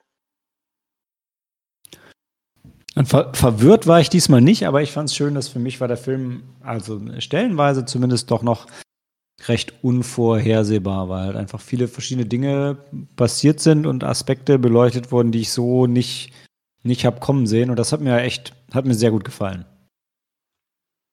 Aber gut, die Woche drauf waren wir alle nicht so begeistert. Da kam The Nest. Einfach Gesellschaftsstudie, Milieustudie, weiter. Ja, nein, aber das Faszinierende im Film ist doch, dass der rüberkommt wie ein Horrorfilm. Die ganze Zeit denkst du, okay, jetzt, jetzt springt das, irgendwas springt dann unterm Bett hervor oder sowas. Und äh, dann ist das aber Also tatsächlich. dieser, dieser Landsitz wird halt auch schon sehr wie in einem Horrorfilm inszeniert, das stimmt. Ne? Die ziehen ja aus den USA nach England, ähm, weil er da äh, hofft, reich zu werden und seine Familie kommt so ein bisschen widerwillig mit und darum geht es ja auch so ein bisschen, dass er die halt so mitschleift, irgendwie um sein Ding mitzumachen. Und ja, da passiert halt nicht so viel. Genau. Also, Ja, also eine, eine Studie von toxischer Männlichkeit. ja, sehr schön gesagt. Weißt du, Dan, du, äh, du reitest ja hier so durch. Nächste Woche, The Beach House, Ja. der war richtig geil. sagen, da können wir uns mal ein bisschen Zeit für nehmen. Ist nämlich, ist, also ist auf jeden Fall mein, mein Highlight im Kino gewesen. Wir haben es Äh, ja schon gesehen, die letzten Filme, die Wochen davor, die waren alles so ein bisschen tröge und langatmig und der war wirklich ein richtig geiler Horrorfilm einfach, wo man wieder im Kino saß und angespannt war und Angst hatte und sich erschreckt hat. Das war einfach alles cool. Ja, wobei ich glaube, also für Leute, die halt einen krassen Horrorfilm erwarten, ist es vielleicht auch wieder ein bisschen schwierig, weil er lässt sich, er ist, re- er ist relativ kurz und knapp insgesamt, aber er lässt sich trotzdem irgendwie über eine halbe Stunde Zeit, bevor irgendwie was passiert. Und ähm, dass du ein bisschen denkst, das ist jetzt Home Invasion oder was kommt jetzt? Und dann wird so ein bisschen so eine Lovecraft, The Fog-Geschichte mit einem relativ offenen Ende, was vielleicht auch nicht jedem irgendwie gefällt, also ohne jetzt, ohne jetzt zu spoilen, aber ähm, also ich fand es großartig für mich so die, die Überraschung im Jahr, weil ich von dem Film wenig gehört hatte vorher und ähm, fand ihn aber fand ihn aber sehr geil und es war es war es war dann für mich so ein bisschen einer dieser Filme, wo ich dachte, ah, die haben sie bestimmt unter Corona gemacht und wenig Leute, ein Ort kann man ja einfach noch drehen. Nee, ist aber nicht. Ähm, der ist einfach nur jetzt rausgekommen und der ist glaube ich von von Blumhouse mitproduziert, aber läuft irgendwie jetzt auf diesen Amazon Horrorkanälen in den USA. Ich wundere mich, der kommt jetzt demnächst irgendwann, glaube ich, auf Blu-ray auch raus. Da freue ich mich schon drauf, den dann nochmal zu schauen. Aber lasst die Finger von dem ganzen Pressematerial und so, weil das spoilt irgendwie direkt so viel, was der Film sich erst ganz langsam erschließt. Ja, und die Woche drauf kam The Coldest Game. Ähm, ich muss gerade kurz überlegen, was es eigentlich war. Das war der Schachfilm, der in den Ja. mitgebracht hast. Kuba-Krisen-Schachfilm, ja. War auch, hat auch underdelivered, muss ich sagen. Ja, vielleicht lieber, ähm, wie heißt der andere Film mit Tobey Maguire als Bobby Fischer? Ähm, Pawn Sacrifice. Ah, der Titel klingt schon gut. Oder Ja. für Kuba-Krise 13 Days mit Kevin Costner. Oder X-Men So. First Class. Das ist nicht für das Historische. Doch, da geht es um die Kuba-Krise und wie die X-Men die abgewendet haben. Vorschlag mit dem Schachspieler und meinen mit 13 Days. Wir machen nichts mit X-Men, das ist ein Ja. ganz anderes Genre. Ja, das ist bessere. Genre. Professor X spielt doch auch gerne Schach. Ist doch alles beim Thema. Ja. Außerdem ist Alternative History is awesome. Mal, ich bin bei dir. Ähm, was sagst du, Cory? Ich bin bei dir. Sehr gut. Sehr gut. Ähm, dann bleibt er auch bei mir. Wobei, äh, in der nächsten Woche war, glaube ich, nur Helena bei mir, weil es war wieder der Abgesang. Jetzt war es wirklich der Abgesang ans Kino für uns. Ähm, da kam Yes God Yes. Äh, den hatte ich tatsächlich schon als ähm, na, quasi Presseverführung äh, gesehen vorher und auch schon ein Review dazu geschrieben, was jetzt äh, auch dann demnächst äh, auf Bedroom Disco Live geht, weil ich glaube, der Film kommt jetzt leider nur noch auf Blu-ray raus. Ich glaube, ähm, Februar, März oder so. Es ist eine sehr charmante Geschichte über ein junges Mädchen in den 90ern, die ähm, also Coming-of-Age-mäßig zu ihrer Sexualität erwacht und in einer sehr erzkonservativen christlichen Familie aufwächst und dann äh, um all diesen Trieben zu widerstehen in ein christliches Camp geht und merkt, irgendwie ist sie die Einzige, die sich so hart an die Regeln hält und trotzdem drohen ihr alle mit Verdammnis und sind aber so ein bisschen heuchlerisch und ähm, ja, äh, eine, ich habe ihren Namen gerade nicht im Kopf aus, ähm, na, wie heißt die süße Netflix-Horrorserie noch? Jetzt hab ich auch gar Stranger. Things. Stranger Danke, auf dich kann man sich verlassen. Ja. Ähm, ja, war ein cooler Film, oder? Helen, du fandst ihn auch ganz gut, ne? Ja, ich weiß auch nicht. Ja, Verzeihung, ich habe das, wir haben das Gefühl, ihr hört uns irgendwie nicht, oder? Wir haben Doch, jetzt super. jetzt super. Hm, gut. Ja, ich fand den Film Ja? gut.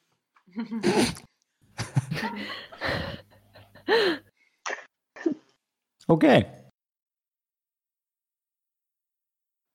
Die Woche drauf kam ein Film, den du, glaube ich, auch ganz gut fandst, Helena, oder? Das war dein, war, war das? Das war Helenas Heimkino, ne? Moon 44? Wenn ich ein Herz vergeben müsste für das ganze Jahr, wäre es Moon 44. Oh. Mit 44 Herzen. Ein Film, der 2037 verboten ist. Genau. 38. 2038. Ja, Roland Emmerichs Sprungbrett nach Hollywood oder Abgesang an Europa, wo er einfach nochmal was. Naja, er war schon sehr trashig und, und sehr quatschig, aber es ist schon immer noch witzig und es ist einfach schön zu sehen, wie sein Drehbuchautor ähm, die Semi-Hauptrolle spielt und wie sich. Es geht aber auch um Männerliebe ja, unter der Ja, Dusche. stimmt, ja. Schönes Alter, Ding. Schönes Ding.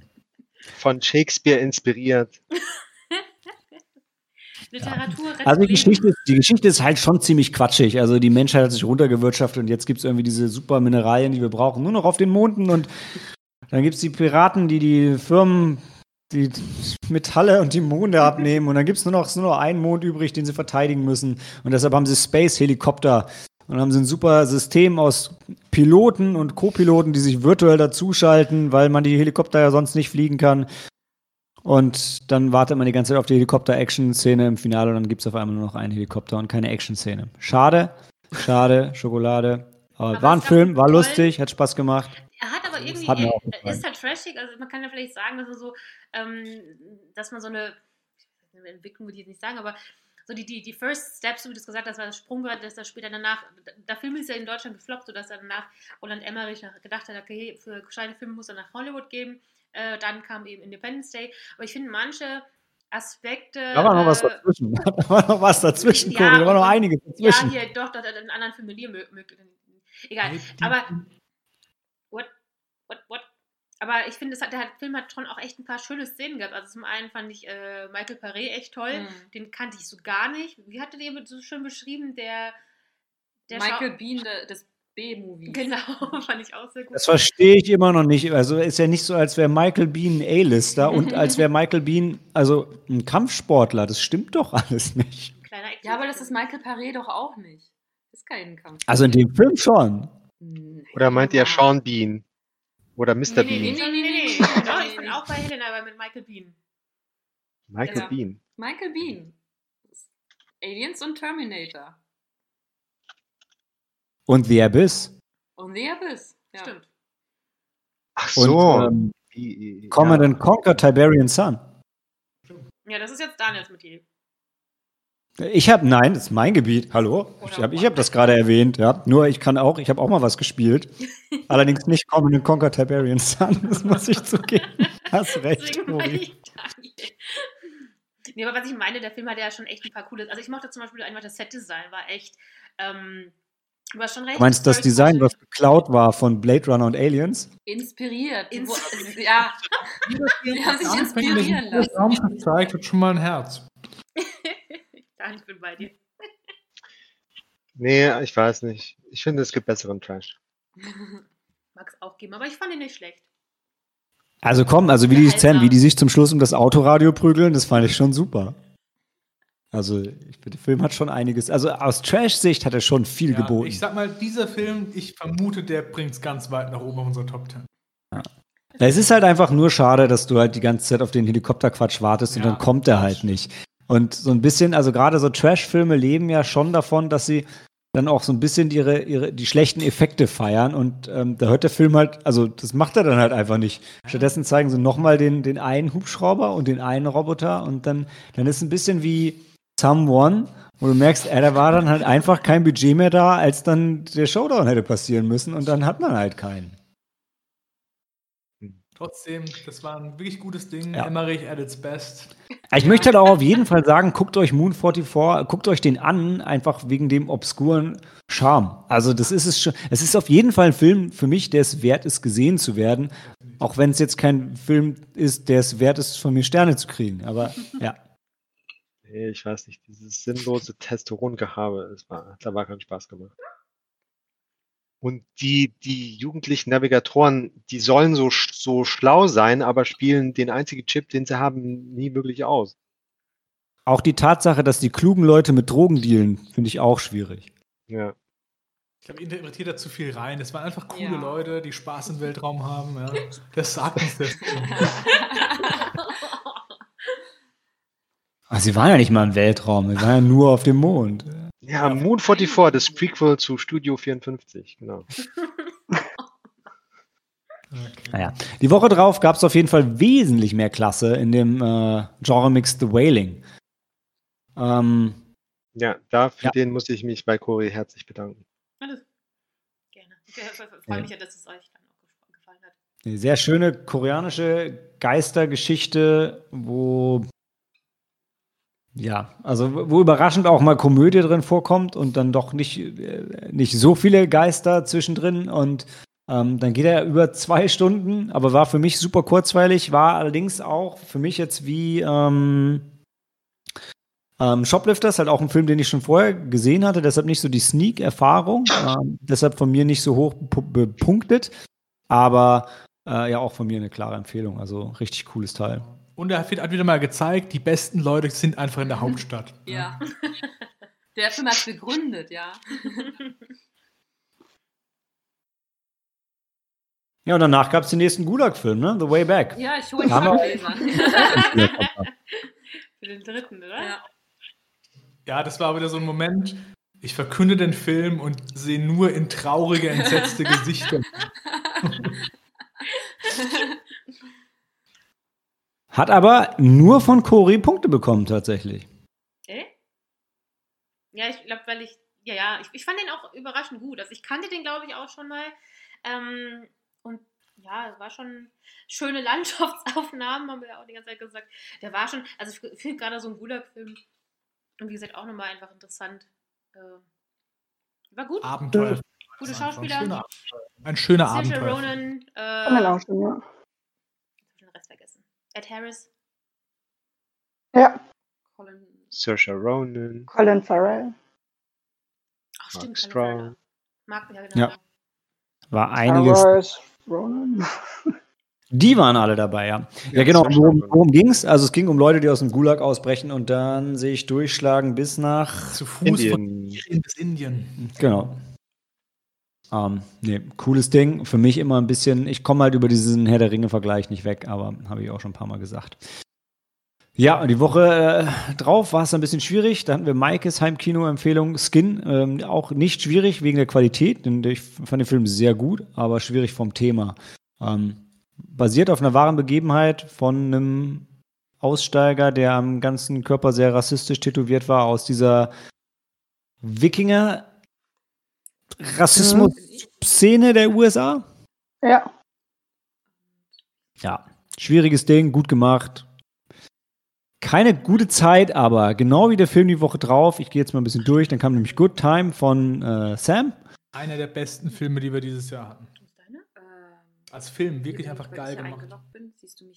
Von den Safti-Brüdern. Die andere vielleicht von diesem Adam Sandler-Film. Wie heißt er noch? Diamond? Uncut Gems. Uncut Gems, genau. Äh, kennen und ja, war äh, auch war, war krass, oder, Sam? Ja, sehr ener energetisch und ähm, Da hat er sich vor allem vertippt. äh, ja, man, man weiß nie so, worauf sie hinausläuft und irgendwie ähm, dadurch, dass der Protagonist halt eigentlich ein schmieriger Klein Kleinkrimineller ist, ähm, aber man doch irgendwie hofft, dass er es schafft. die ganze Zeit, was er davor hat. Ähm, ja. aber wie er sich halt, äh, wie sich jede Teillösung des Hm. Problems zu einem neuen Problem entwickelt, ist halt ähm, schon mitreißend. Hat jemand von euch Uncut Gems schon gesehen? Update your advanced Nee. settings. Ja, aber ich, ich leider auch noch nicht, aber von allem, was ich höre, klingt es von der Story halt so ähnlich. Nur dass da halt ähm, hier Adam Sandler gegen seinen Charakter besetzt ist, aber auch äh, immer wieder Entscheidungen trifft, sich immer weiter reinreitet und irgendwie versucht, aus der Situation rauszukommen. Und so, äh, Ja. so ist es hier mit der anderen Hälfte von Twilight auch.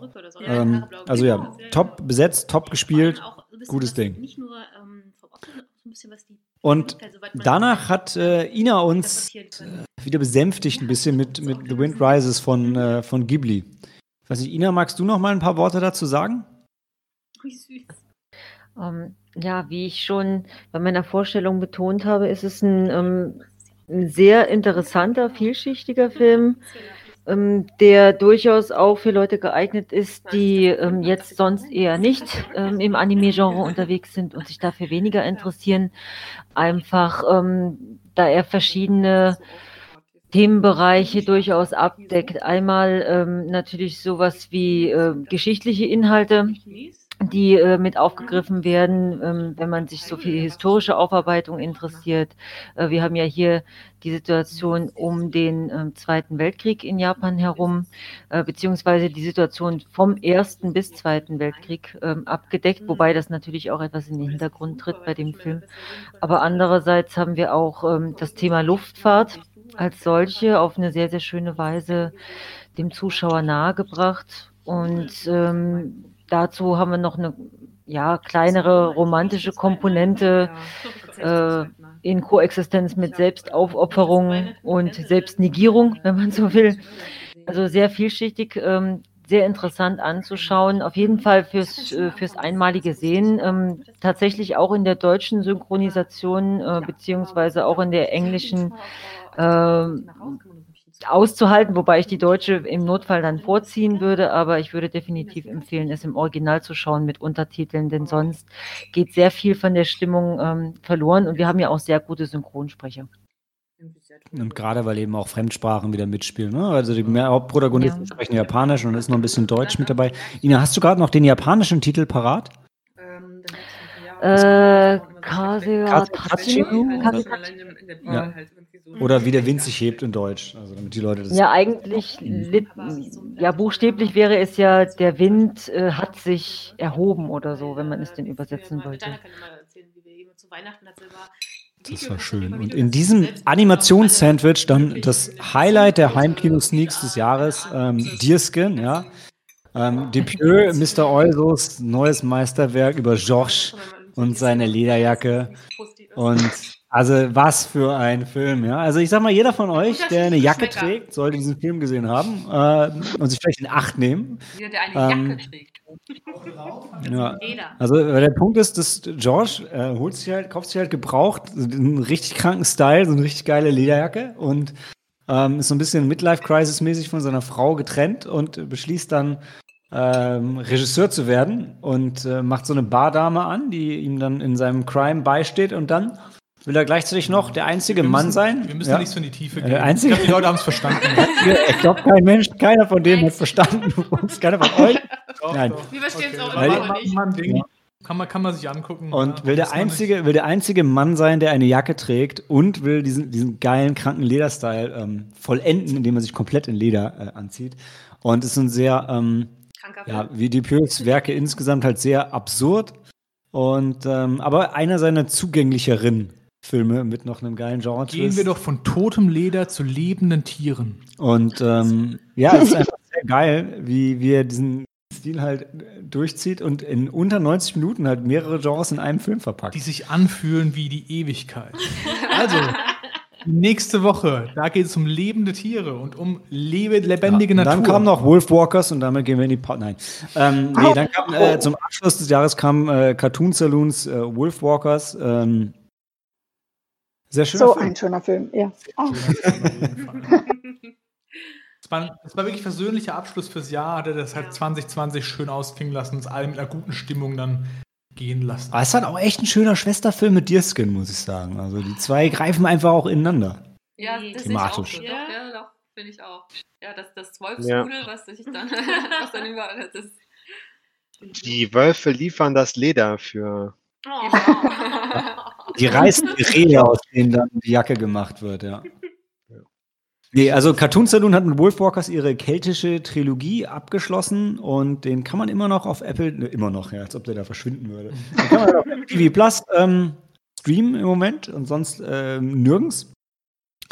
Und es ist eine sehr schöne Geschichte über ähm, Freundschaft und Natur und so ein bisschen so eine, Familie. also wenn wir jetzt nicht zu viel Zeit darauf verschwenden wollen, verschwenden Anführungszeichen, ne? so ein bisschen so eine, eine kindlichere Variante von Mononoke Hime, die man einfach wahnsinnig schön schauen kann, die traumhaft animiert ist und ähm, ja, auch traumhaft vertont ist. Das und war ein krankhaft schöner Stil. Ja, auch richtig Perfekt. Ja, ja. Übrigens, falls äh, Animateure von euch da draußen sind, ich habe heute gesehen, die, ähm, die suchen noch Leute. Also wenn jemand Bock hat, nach Kilkenny zu ziehen, oder vielleicht kann man auch remote arbeiten, also äh, die Animateure unter euch, Sneaky Monday-Hörern, sag ich mal, ne? wenn ihr einen Job sucht, ähm, Cartoon Saloon, ja, den, ich sag mal, den Link zu ihrem Facebook-Profil mit der Anzeige findet ihr auf unserem Facebook-Profil, auch wenn Sam wahrscheinlich nicht will, dass wir euch zu Facebook schicken. Äh, geht aber jetzt nicht anders. Oh, vielleicht lasse ich Wollen die Klicks. um. Wie bitte? Wir haben gemeint, wir schulen uns um. Ja, und ziehen nach Kilkenny. Ja. Ja, Cory kann ja malen, also läuft doch. Stimmt. Ja, sag mal, ne, so ein bisschen, ist was bisschen anderes. Wolf zeichnen. Du machst das ja nicht alleine, ja. Ja, nee, und das waren die, ähm, die 51 Filme oder die 50 Filme und Wing Commander, die wir geschaut haben in 2020. Wenn du schlecht genug bist, um nochmal namentlich erwähnt zu werden, hast du es auch schon geschafft. Finde ich okay. Ja, ich meine, jetzt wer, weißt du, wer auf Dierskin und Barbarella rumhakt, ja, der muss halt auch mit ein bisschen Feedback hier leben. Ich lebe das äh, und ich finde es, habt ihr gerade gesagt, ich finde es gut. Mhm. Weil wir haben das, wenn wir mit Wing Commander aufhören jetzt hier an der Stelle, ist es okay. Ja. Dann wissen alle, wie, die, wie der Stellenwert ist. Immer so, so, äh, weißt du, ähm, And oder Introducing oder so, das ist schon immer eine besondere Ehre beim Intro, wenn man nochmal extra erwähnt wird. Ja, was ich eigentlich sagen wollte, ist, äh, dass wir damit jetzt in die Pause gehen und gleich erzählen wir euch, was von dem ganzen Quatsch, den wir gerade hatten, die zehn besten Filme sind, damit ihr nicht die anderen 20 Podcasts des letzten Jahres nochmal hören müssen. Müsst. Grammatik, Malte, Grammatik. Bis gleich.